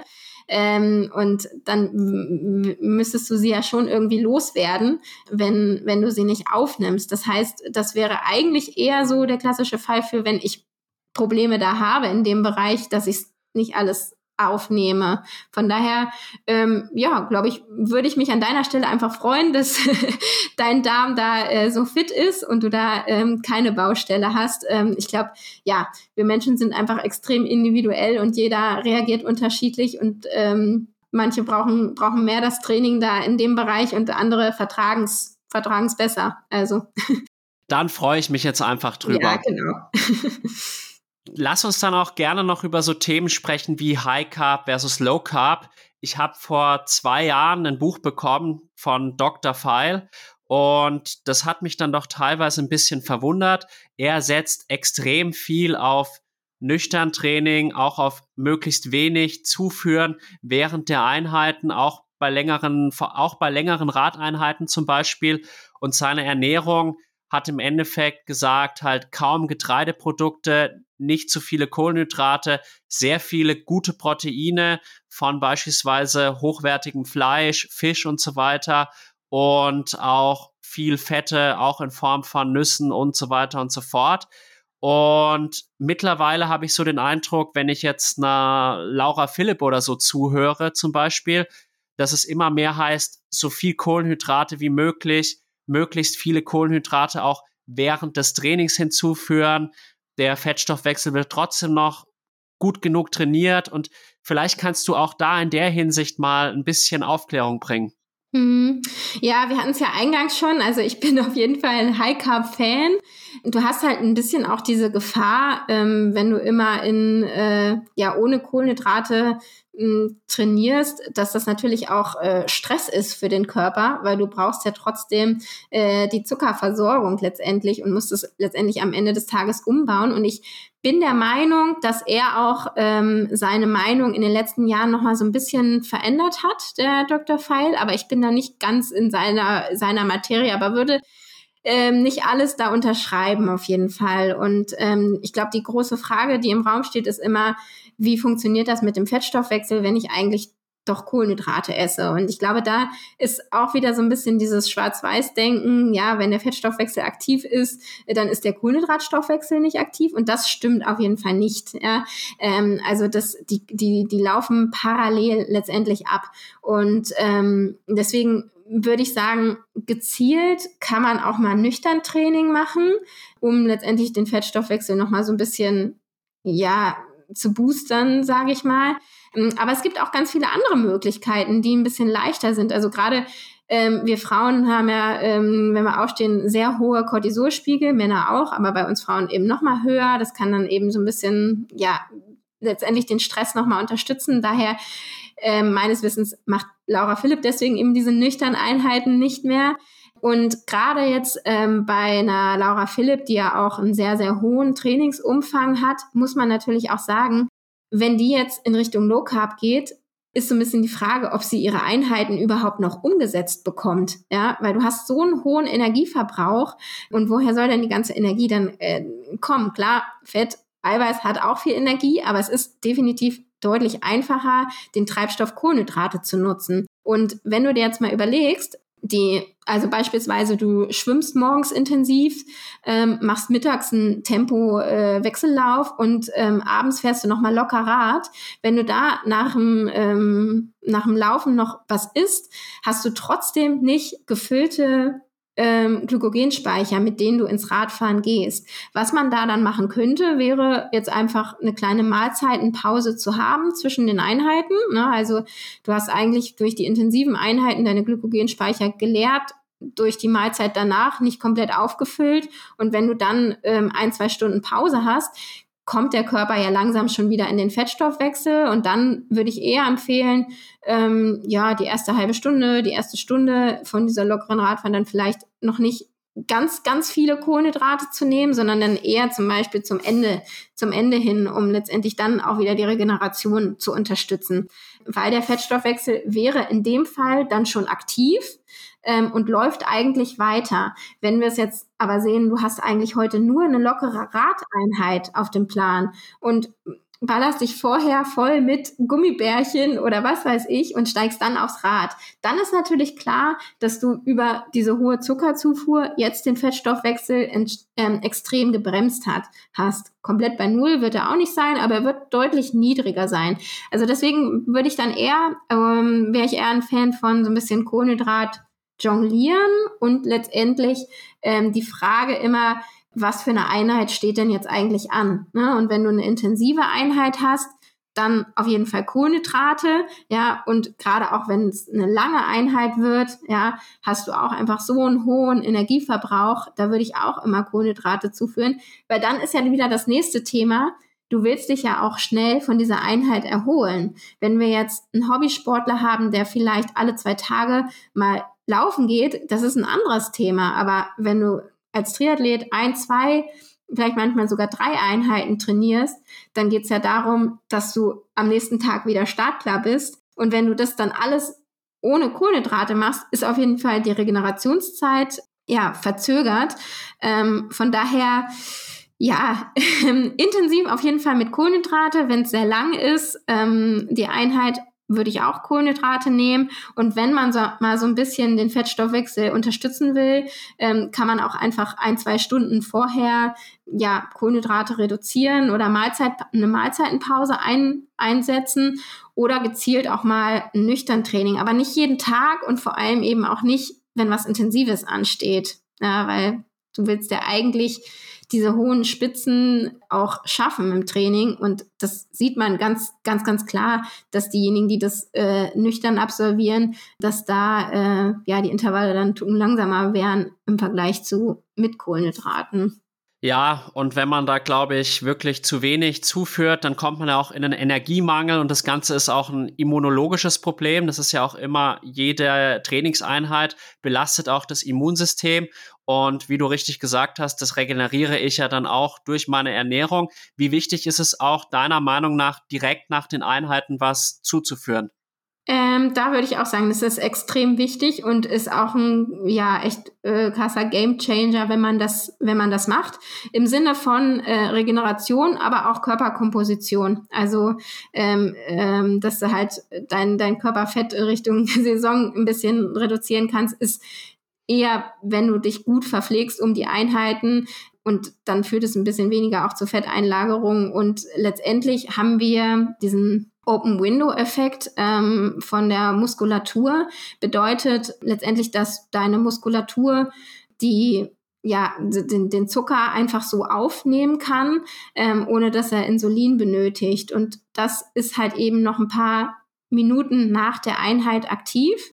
Und deswegen ist diese, ähm, ja, wie kann man sagen, also die Glykogenauffüllung kurz nach der Einheit ähm, funktioniert einfach viel, viel besser, ähm, weil man kann sich das so ein bisschen vorstellen, dass die Tore offen sind von der Muskulatur und den Zucker, den du da zuführst oder die Kohlenhydrate, die gehen dann halt eben auch in die Muskulatur. Von daher ist dieses ja, vielleicht auch Faster with Cake, ja, was ja auch äh, da angepriesen wird, wenn du das halt eben direkt nach der Einheit jetzt machen würdest, ähm, würde ich sagen, ist der optimale Zeitpunkt letztendlich, mh, mm, ja, Zucker zuzuführen oder Kohlenhydrate. Äh, man kann das natürlich auch über einen Kakao machen oder ich bin auch ein Fan davon, die Mahlzeiten ein bisschen danach zu steuern. Also letztendlich, wenn ich morgens trainiere, ähm, dann esse ich meistens einen kleinen Snack vorher und dann danach direkt mein, mein normales Frühstück, dass ich jetzt nicht unbedingt ja noch einen weiteren Snack oder so bräuchte, sondern einfach die ganz normale Mahlzeit in diesem Zeitfenster zu haben, ist für die ja, Re Regeneration und letztendlich diese ja, Muskelauffülleffekt äh, sehr, sehr hilfreich.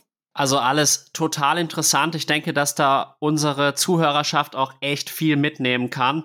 Und ich würde jetzt auch ganz gerne mit dir noch über so paar modernere Geschichten sprechen, die halt in aller Munde sind. Es gab ja auch vor allem durch den Film Game Changers, wo dann auch Prominenz wie Lewis Hamilton das Gesicht hergegeben haben und quasi erzählt haben, dadurch, dass sie vegan geworden sind, sind sie jetzt zum krassesten Athleten geworden und ihr ganzes Leben hat sich verändert. Für mich damals so ein bisschen ein Propagandafilm, aber gerade auch im Triathlon-Bereich haben wir sehr viele Veganer und auch sehr viele Vegetarier, ich habe jetzt auch gestern doverweise noch eine Doku geschaut von Robert Mark Lehmann. Da ging es halt um die Schweinehaltung in Deutschland, wo ich mir auch echt gedacht habe, können wir das noch rechtfertigen, moralisch zumindest, dieses Schweinefleisch zu essen, so dass ich mir jetzt eigentlich heute gedacht habe, eigentlich kann man nur noch Wildfleisch essen. Aber wie siehst du das Ganze? Wie stehst du zu einer veganen, schrägstrich vegetarischen Ernährung? Vielleicht, da muss man wahrscheinlich auch nochmal differenzieren im Leistungssport. Ja, da ist natürlich auch wieder so ein bisschen die Frage, ähm, aus welchem Grund möchtest du dich in die eine oder in die andere Richtung ähm, ernähren? Und ja, ich glaube, wenn man diese Tierdokus äh, schaut über die, die Massentierhaltung, ähm, ja, da äh, muss man sich wirklich dann noch Gedanken machen, ob man das wirklich so, so unterstützen möchte. Und ich glaube, das muss jeder so ein bisschen, ja, für sich für sich selber entscheiden. Tatsächlich war ich auch, äh, ich glaube, so acht Jahre oder so ähm, habe ich mich auch vegetarisch ernährt und ja, konnte das irgendwie auch nicht übers Herz bringen. Wenn wir jetzt aber in Richtung ja, leistungsfördernde Ernährung gehen, Sporternährung, muss ich ganz klar sagen, ist es mit einer omnivoren Ernährung deutlich einfacher, weil ich der Meinung bin, umso mehr Lebensmittel du einfach ausschließt aus deiner Ernährung, desto eher hast du vielleicht eben auch doch äh, einen Mangel an bestimmten Nährstoffen. Und ich denke, viele denken immer bei ähm, Vitaminen und Mineralstoffen, denken sie oft an Obst und Gemüse. Aber wenn wir jetzt äh, an beispielsweise Calcium denken, ja, das ist halt einfach über Milchprodukte deutlich leichter zu decken. Ähm, das Thema Eisen und Eisenverfügbarkeit wissen wir auch, das ist ähm, über Fleisch doch ein bisschen leichter. Andersrum muss ich aber auch ganz klar sagen, wenn man sich dafür entscheidet, vegetarisch oder vegan, dann das ist definitiv möglich. Also man muss sich da sicherlich noch mal so ein bisschen bisschen Gedanken machen und vielleicht auch ähm, mehr Zeit und Muße noch mal in der Küche reinstecken. Aber ähm, ja, es ist möglich. Ich würde trotzdem eher den Personen raten, vielleicht doch nur in Anführungsstrichen die vegetarische Ernährung zu wählen. Aber das muss, denke ich, jeder für sich äh, entscheiden, inwieweit er das eben auch vertreten kann. Denn ich kann das definitiv verstehen, dass das, ähm, ja, also dieses Thema Massentierhaltung ist sehr, sehr, sehr, sehr schlimm, ja. Warum ist es so, dass es noch schwieriger ist, vegan Hochleistungssport zu betreiben als vegetarisch? Mm, also letztendlich einmal diese äh, Faustformel, die ich jetzt gerade genannt hatte, ne, mit äh, umso mehr Lebensmittel du einschränkst, ähm, desto geringer ist eben deine Lebensmittelauswahl einfach. Und da ist es dann einfach schwer, eine, eine hohe Bandbreite zu haben. Mm, und ja, letztendlich ähm, hast du bei vegan, also wenn man jetzt von, von Eiweiß spricht, würde ich sagen, das ist eigentlich gar nicht so kompliziert, ja, weil wir haben Hülsenfrüchte, Nüsse sind eine gute Quelle, ähm, kannst du schon, schon decken. Ähm, aber wenn wir jetzt zu weiteren Nährstoffen dann doch nochmal schauen, ne, ich hätte jetzt eben herangeführt, das Calcium ist, glaube ich, einfach ein gutes, gutes Beispiel und da gibt es auch sehr gute Studien dazu, die, die, die wirklich auch zeigen, gerade so bei Kindern, Kindesentwicklung, ähm, dass äh, vegan ernährte Kinder äh, da vom Knochenwachstum zum Beispiel deutlich hinterherhängen und in einer niedrigeren Perzentile unterwegs sind dass du einfach ein paar mehr äh, Mikronährstoffe ähm, Probleme bekommen könntest. Ja, Heißt aber, wie gesagt, nicht, dass es nicht vegan möglich ist. Ich sage nur, dass es ein bisschen risikobehafteter ist und dass du da ähm, einfach ja mehr das ein Auge drauf haben müsstest und das einfach kontrollieren äh, kontrollieren musst. Und ähm, ich glaube, manches ist da auch noch gar nicht ganz klar teilweise. Ne? Also es ist auch ähm, vieles in Richtung der Aufnahme, die teilweise eben bei den tierischen Lebensmitteln ein bisschen besser ist. Und ja, du zum Beispiel auch ein paar Antinährstoffe, so nennt man die, die so ein bisschen die Aufnahme von bestimmten Mikronährstoffen auch hemmen können, in den ganzen pflanzlichen Produkten drin hast. Und das macht es dann einfach ein bisschen schwer, schwieriger, ähm, von der, ja, von den Mikronährstoffen da komplett versorgt zu sein. Aber es ist möglich, aber man muss sich eben Gedanken dazu machen. Da haben wir jetzt schon mal mehr Klarheit und auch ein Thema, was viele im Moment beschäftigt. Ich habe es auch schon gehört exogene Ketone so als Gamechanger für den Fettstoffwechsel. Wie schätzt du das Ganze ein? Ähm, ja, ich glaube, ähm, der letzte Satz, der eigentlich auf jeder Studie zu finden ist, ähm, es bedarf weitere, weitere Studien, um eine klarere Aussage zu finden, ähm, würde ich da auf jeden Fall auch unterschreiben. Ähm, und das ist auf jeden Fall einfach ein ja, neuer Hype, ähm, der gerade da ist. Mm, und ich glaube, aktuell ähm, würde ich den meisten Athleten und Athletinnen eher ähm, raten, mh, die Basisernährung und letztendlich die Wettkampfernährung und wie ich mich um die Einheiten herum ver, äh, verpflege, das zu verbessern und da erstmal die, die, die Basis richtig zu machen und dann kann ich mich langsam eben auch steigern und, und in die Richtung. Und was die Studienlage aktuell zeigt, ist so ein bisschen ein Fragezeichen. Kann sein, dass es ein Tucken besser ist, aber als Gamechanger das zu bezeichnen, ähm, das würde ich auf jeden Fall nicht unterschreiben. Und da muss man auch letztendlich sagen, Verträglichkeit ist da auch ein Punkt und letztendlich sind die auch extrem kostenspielig. Ne? Also ähm, ist da auch so ein bisschen die Frage, habe ich da die, die Kohle übrig, mir das äh, leisten zu können? Und da muss ich immer noch mal sagen, weil ich eben auch in der ambulanten Ernährungsberatung tätig war, finde ich es manchmal ein bisschen schade, dass ähm, ja viele Triathleten und Triathletinnen äh, für sowas dann äh, ja gerne Geld ausgeben, aber mal ein, zwei Beratungen sich zu holen, kann eher ein Gamechanger sein, wäre so meine, meine individuelle Meinung. Also spart euch lieber das Geld und ähm, wartet noch mal ein paar Jahre, was die Forschung so zeigt. Ein Gamechanger, mal gucken, ob es das ist. Ich glaube eher nicht. Ja, wir werden sehen. Ich habe gehört, dass einige Radsportteams schon damit arbeiten. Allerdings sind natürlich so professionelle Radsportteams. Ich habe jetzt neulich gehört, Bora Hans Grohe hat wohl fünf Mitarbeiter pro Fahrer. Die sind natürlich ganz anders aufgestellt und da sind ganz andere finanzielle Mittel da als jetzt bei einer Einzelperson. Ja, klar, das ist auch nochmal ähm, ein Unterschied und ich denke, dass die da auch nochmal so ein bisschen ja gucken ähm, und letztendlich für sich auch herausfinden, ob das ähm, ja in Richtung Leistungssteigerung dann doch ähm, irgendwie eine Veränderung bringt. Ähm, von daher, ja, die sind da auf jeden Fall professioneller und äh, mal gucken, was das so äh, zeigt. Alles klar. Also, wie ich vermutete, der Podcast gewinnt immer mehr an Länge. Deswegen beschränke ich mich jetzt noch auf zwei Fragen, die auch von Zuschauerseite kamen. Oder wir haben da ja heute früh so eine kleine Insta-Story gemacht mit euren Fragen. Und da war die Frage, intermittierendes Fasten sinnvoll oder nicht sinnvoll? Wie stehst du dazu? Das würde ich tatsächlich auch mit der Person am liebsten in einem 1 zu 1 Gespräch klären, muss ich sagen, ähm, um letztendlich herauszufinden, was ist denn die Intention dahinter und äh, was ist denn das Ziel. Weil das kann ja auch wieder sehr, sehr unterschiedlich sein. Ähm, manche möchten das in Richtung Gewichtsreduktion machen, manche erhoffen sich ähm, vielleicht auch ähm, im Sinne von Fettstoffwechselstörungen oder sowas und äh, Risiko in Richtung Herz-Kreislauf-Erkrankungen reduzieren.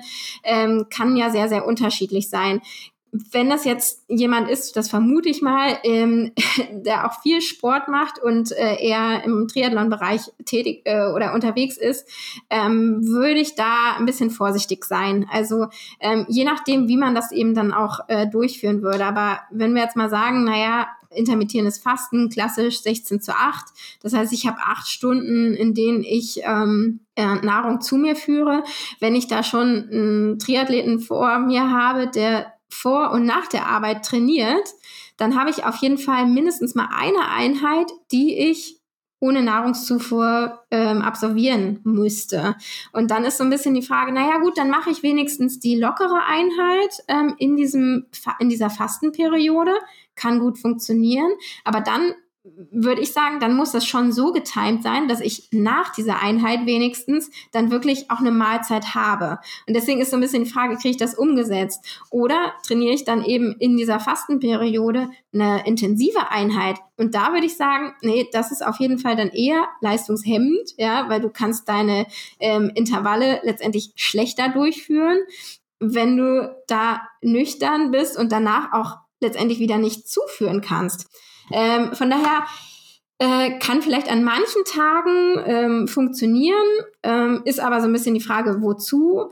Und ähm, ich sehe da auch bei vielen äh, so ein bisschen diese Gefahr von Heißhungerattacken und sowas, dass das eher nochmal verstärkt wird, weil ich einfach so einen hohen Energiebedarf habe und diese Einheiten dann ohne Nahrung zu mir, äh, ohne Nahrung durchführen muss und der Körper dann natürlich letztendlich ja nach Energie schreit ähm, und ein unter einem extre extremen Stress letztendlich steht. Also ja, Fazit wäre vermutlich, ähm, je nachdem, was das Ziel ist, aber für die meisten Triathleten und Triathletinnen lieber Abstand nehmen. Alles klar, das war eine klare Aussage und ich muss jetzt leider sagen, es wären doch noch zwei weitere Fragen, weil mir ist jetzt der Gedanke gekommen, es gibt ja auch diese Ansätze der totalen Fastenkur für sieben Tage zum Beispiel, wo man dann wirklich nur morgens mal ein bisschen Brühe zu sich führt, vielleicht noch einen Orangensaft, aber sonst halt gar nichts isst, um halt auch das Immunsystem zu resetten und so weiter und so fort. Ja, das kenne ich auf jeden Fall, ähm, gerade mit dem Hintergrund von Bad Pyrmont. Da wurde nämlich dieses Heilfasten von Dr. Buchinger auch erfunden oder der hat sich das überlegt. Und ja, ähm, da habe ich tatsächlich auch ein bisschen eine persönliche Meinung. Liegt ein bisschen daran, dass ich selber auch mal ausprobiert habe. Ist jetzt schon, ich glaube, vier Jahre her, habe ich es in der Saisonpause mal gemacht und ich will es tatsächlich nie wieder machen, ähm, weil ich fand das ganz, ganz schrecklich. Letztendlich äh, hat es, also vielleicht wurde es nicht optimal durchgeführt. Ich habe das auch mit einer Fastenleiterin gemacht, ähm, um letztendlich ja in Richtung Muskelschwund und sowas da, da nicht reinzufallen, ähm, weil letztendlich ist ja die Aussage, naja, äh, du bist dann äh, komplett ja in der, in der Ketose und da, ähm, wenn du dich dann auch noch bewegst, ähm, wird Muskulatur eigentlich nicht angegriffen. Das kann ich aber von mir aus nicht bestätigen, weil ich glaube, die meisten Frauen wissen, wie schwer es ist, Muskulatur erstmal aufzubauen. Und wenn du dann eine Woche fastest, ähm, also ich bin mir sicher, dass ich da ein bisschen Muskulatur ähm, auch verloren habe und der Wiedereinstieg war extrem, extrem schwierig. Andersrum muss ich aber trotzdem sagen, dass ähm, gerade weil ich auch viel mit ähm, Rheumapatienten zusammengearbeitet habe, ähm, dass das schon auch eine Veränderung bringen kann in Richtung ja Anti-Entzündlichkeit, wobei die Wirkung, also die Wirkung, die du davon dann hast, nicht so lange anhält. Also den meisten geht's dann eben ein paar Wochen danach deutlich besser, ähm, wenn sie eben diese ähm, Fastenperiode gemacht haben. Aber dann kommen die Symptome zurück. Von daher ist es ein bisschen schwierig, weil ja, von der Empfehlung her kannst du eigentlich nur zweimal im Jahr so eine ähm, Fastenperiode ansetzen. Und für diejenigen, die das gerne machen, ja, wieso nicht? Ähm, viele berichten ja auch von so einem mentalen High, dass sie irgendwie total kreativ werden. Ähm, von daher, wenn man da interessiert ist, würde ich es mal ausprobieren. Aber wie gesagt, wenn dann eher in der, in der Off-Season. Ähm, und ich persönlich habe es nicht so gut vertragen, muss ich sagen. ist aber eine, ist eine, ja, eine eigene Meinung letztendlich eher. Ja, ich verstehe. Ich bin da natürlich sehr interessiert, weil da du ja auch regelmäßige Podcast-Hörerin bist, weißt du sicherlich, dass ich ja seit Jahren diese extremen Probleme habe mit diesen chronischen Nebenhöhlenentzündungen. Aktuell habe ich auch schon wieder eine drin hängen und da hatte mich dann tatsächlich der Vater einer Schülerin von mir auf die Idee gebracht, nachdem ich krankheitsbedingt vom Skilager abreisen musste. Und ja, du kannst dir vorstellen, wenn man da jetzt so tief in der Krankheit drin ist, wie ich, dass man da halt irgendwie jeden Stein umdrehen will. Und deswegen war ich da auch besonders interessiert. Tatsächlich habe ich immer noch größeren Respekt davor, als dass ich den Nutzen sehe, aber vielleicht probiere ich es dann auch noch mal irgendwann aus. Aber mal schauen. Und jetzt die allerletzte Frage vom Simon. Der ist interessiert an deiner Energiebilanz an Ruhetagen oder ganz allgemein, wie sollte die aussehen? Ja, das ist immer ähm, ja eine recht äh, ja physikalische Frage letztendlich, ähm, wie hoch äh, ja der Energieumsatz dann an dem Tag ist und ähm, letztendlich muss man natürlich sagen, na ja, so viel Bewegung ist meistens nicht mit bei, aber meistens gehe ich tatsächlich auch noch schwimmen ähm, und ich ernähre mich tatsächlich sehr nach Gefühl. Ähm, es ist immer so ein bisschen die Frage, ähm, was ist in den Tagen davor passiert. Und oftmals, wenn du jetzt wirklich so einen Dreitagesblock hast mit sehr intensiven Einheiten ähm, ist es oftmals so, dass du da gar nicht deinen ähm, Energie Energiebedarf komplett decken kannst. Und dann ist es meistens so, dass der Körper sich das dann an diesen Ruhetagen nochmal zurückholt. Das heißt, ähm, bei mir ist es definitiv nicht so, dass ich an den Ruhetagen ähm, sehr wenig esse, sondern dass ich da meistens äh, das dann so ein bisschen nochmal raushole. Ähm, ist aber jetzt sehr unterschiedlich. Also jetzt gerade in der Anfangszeit, wo ich noch nicht so viel trainiere, habe ich das, diesen Effekt zum Beispiel nicht so sehr. Aber ich muss auch sagen, ähm, ich tracke meine Ernährung nicht.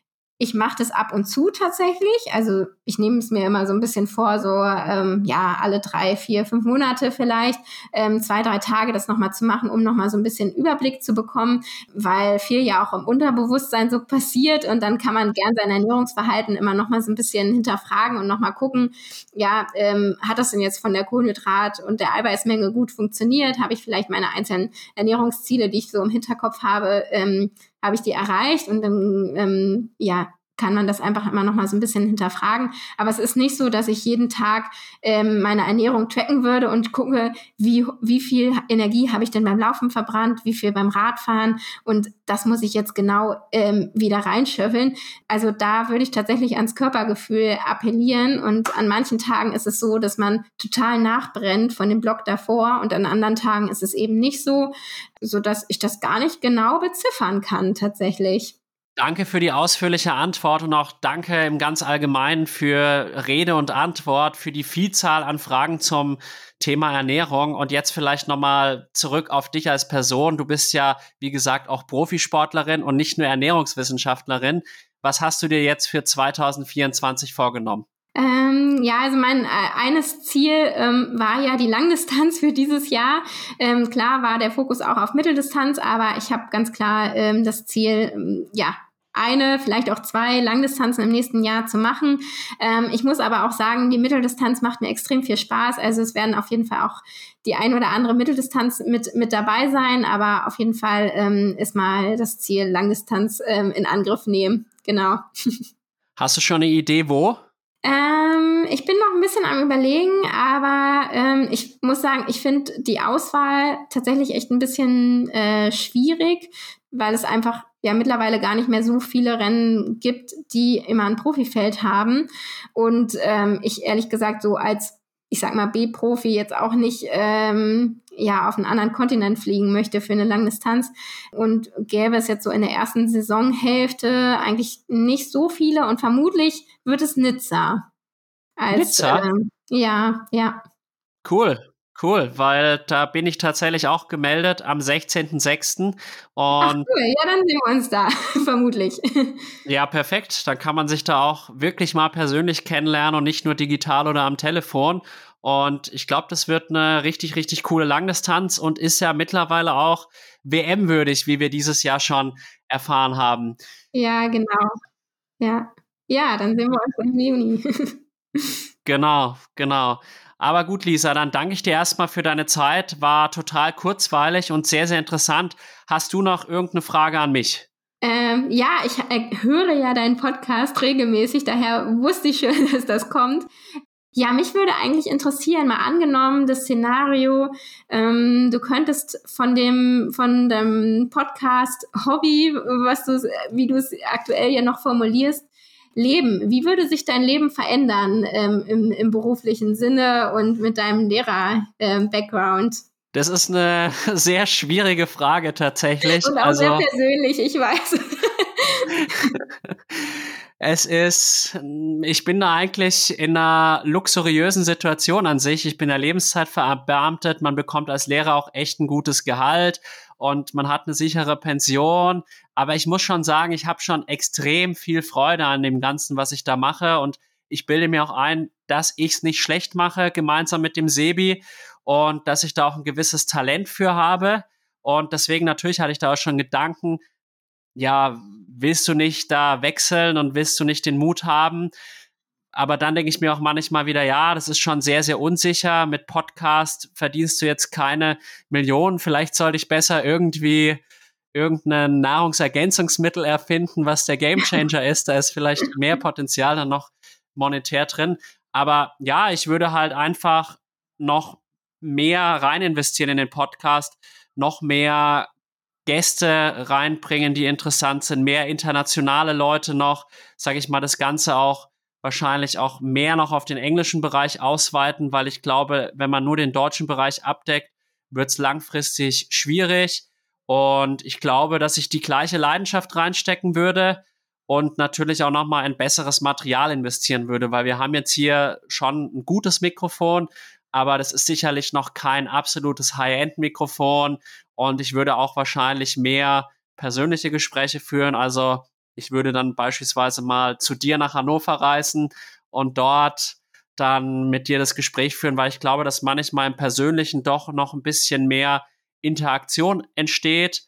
Und ja, also kann mir das prinzipiell sehr, sehr, sehr gut vorstellen. Aber wie gesagt, ich bin halt auch schon fortgeschritten im Leben, zwar noch nicht uralt, aber ich bin jetzt auch 31 Jahre alt und habe halt schon einen Beruf und der ist jetzt nicht gerade schlecht, aber ja, schauen wir mal, wo mich der Weg hinführt. Ja, bleiben wir mal gespannt, ähm, wo, es hingeht. Ja, es ist natürlich eine schwierige Entscheidung und letztendlich wäre das natürlich auch eine Möglichkeit, das ähm, parallel zu machen, so wie du es wie du es machst und vielleicht über eine Stundenreduktion oder sowas. Vielleicht gibt es da ja auch so ein bisschen die Möglichkeit, dass man noch so ein bisschen ähm, Sicherheit im Background hat. Ähm, letztendlich ja so wie viele Profi-Triathleten es ja auch machen, dass sie eigentlich noch nicht, nicht das reine Hobby zum Beruf gemacht haben und noch einen, ja, klassischen Beruf nachgehen. Ja, vielleicht, das, das wäre ja auch eine Möglichkeit.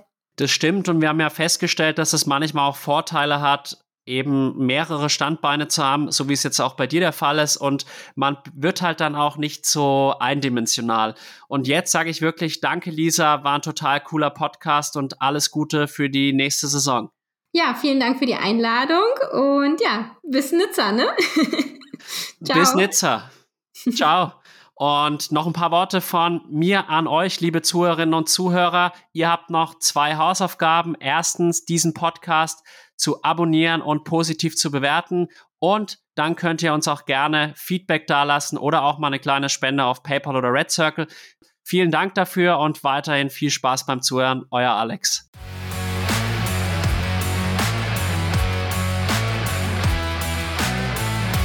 Liebe Zuhörerinnen und Zuhörer von Klartext Triathlon, ich hoffe, dass euch die heutige Folge mit Lisa Gers genauso gut gefallen hat wie mir. Es war ein total lustiges und kurzweiliges Gespräch mit Lisa und ich freue mich schon, sie 2024 in Nizza persönlich kennenlernen zu dürfen. Ansonsten kann ich euch nur noch empfehlen, meldet euch jetzt schnellstmöglich beim Omnibiotik Graz Triathlon in dem Omnibiotik Apfelland Triathlon an. Die Links dazu findet ihr auch in den Show Notes. Es lohnt sich wirklich und ich glaube, es gibt wenige Triathlons, die zu so einem Preis so viel Leistung bieten. Und ja, schaut auch mal beim Omni Power Shop vorbei. Da gibt es zum Beispiel das Carbotonic oder den Gut Bar wirklich absolut verträgliche Trainings- und Wettkampfernährung, mit der ihr definitiv nichts falsch machen könnt. Und in dem Sinne weiterhin viel Spaß beim Zuhören. Euer Alex von Klartext Triathlon. Ende der Werbung.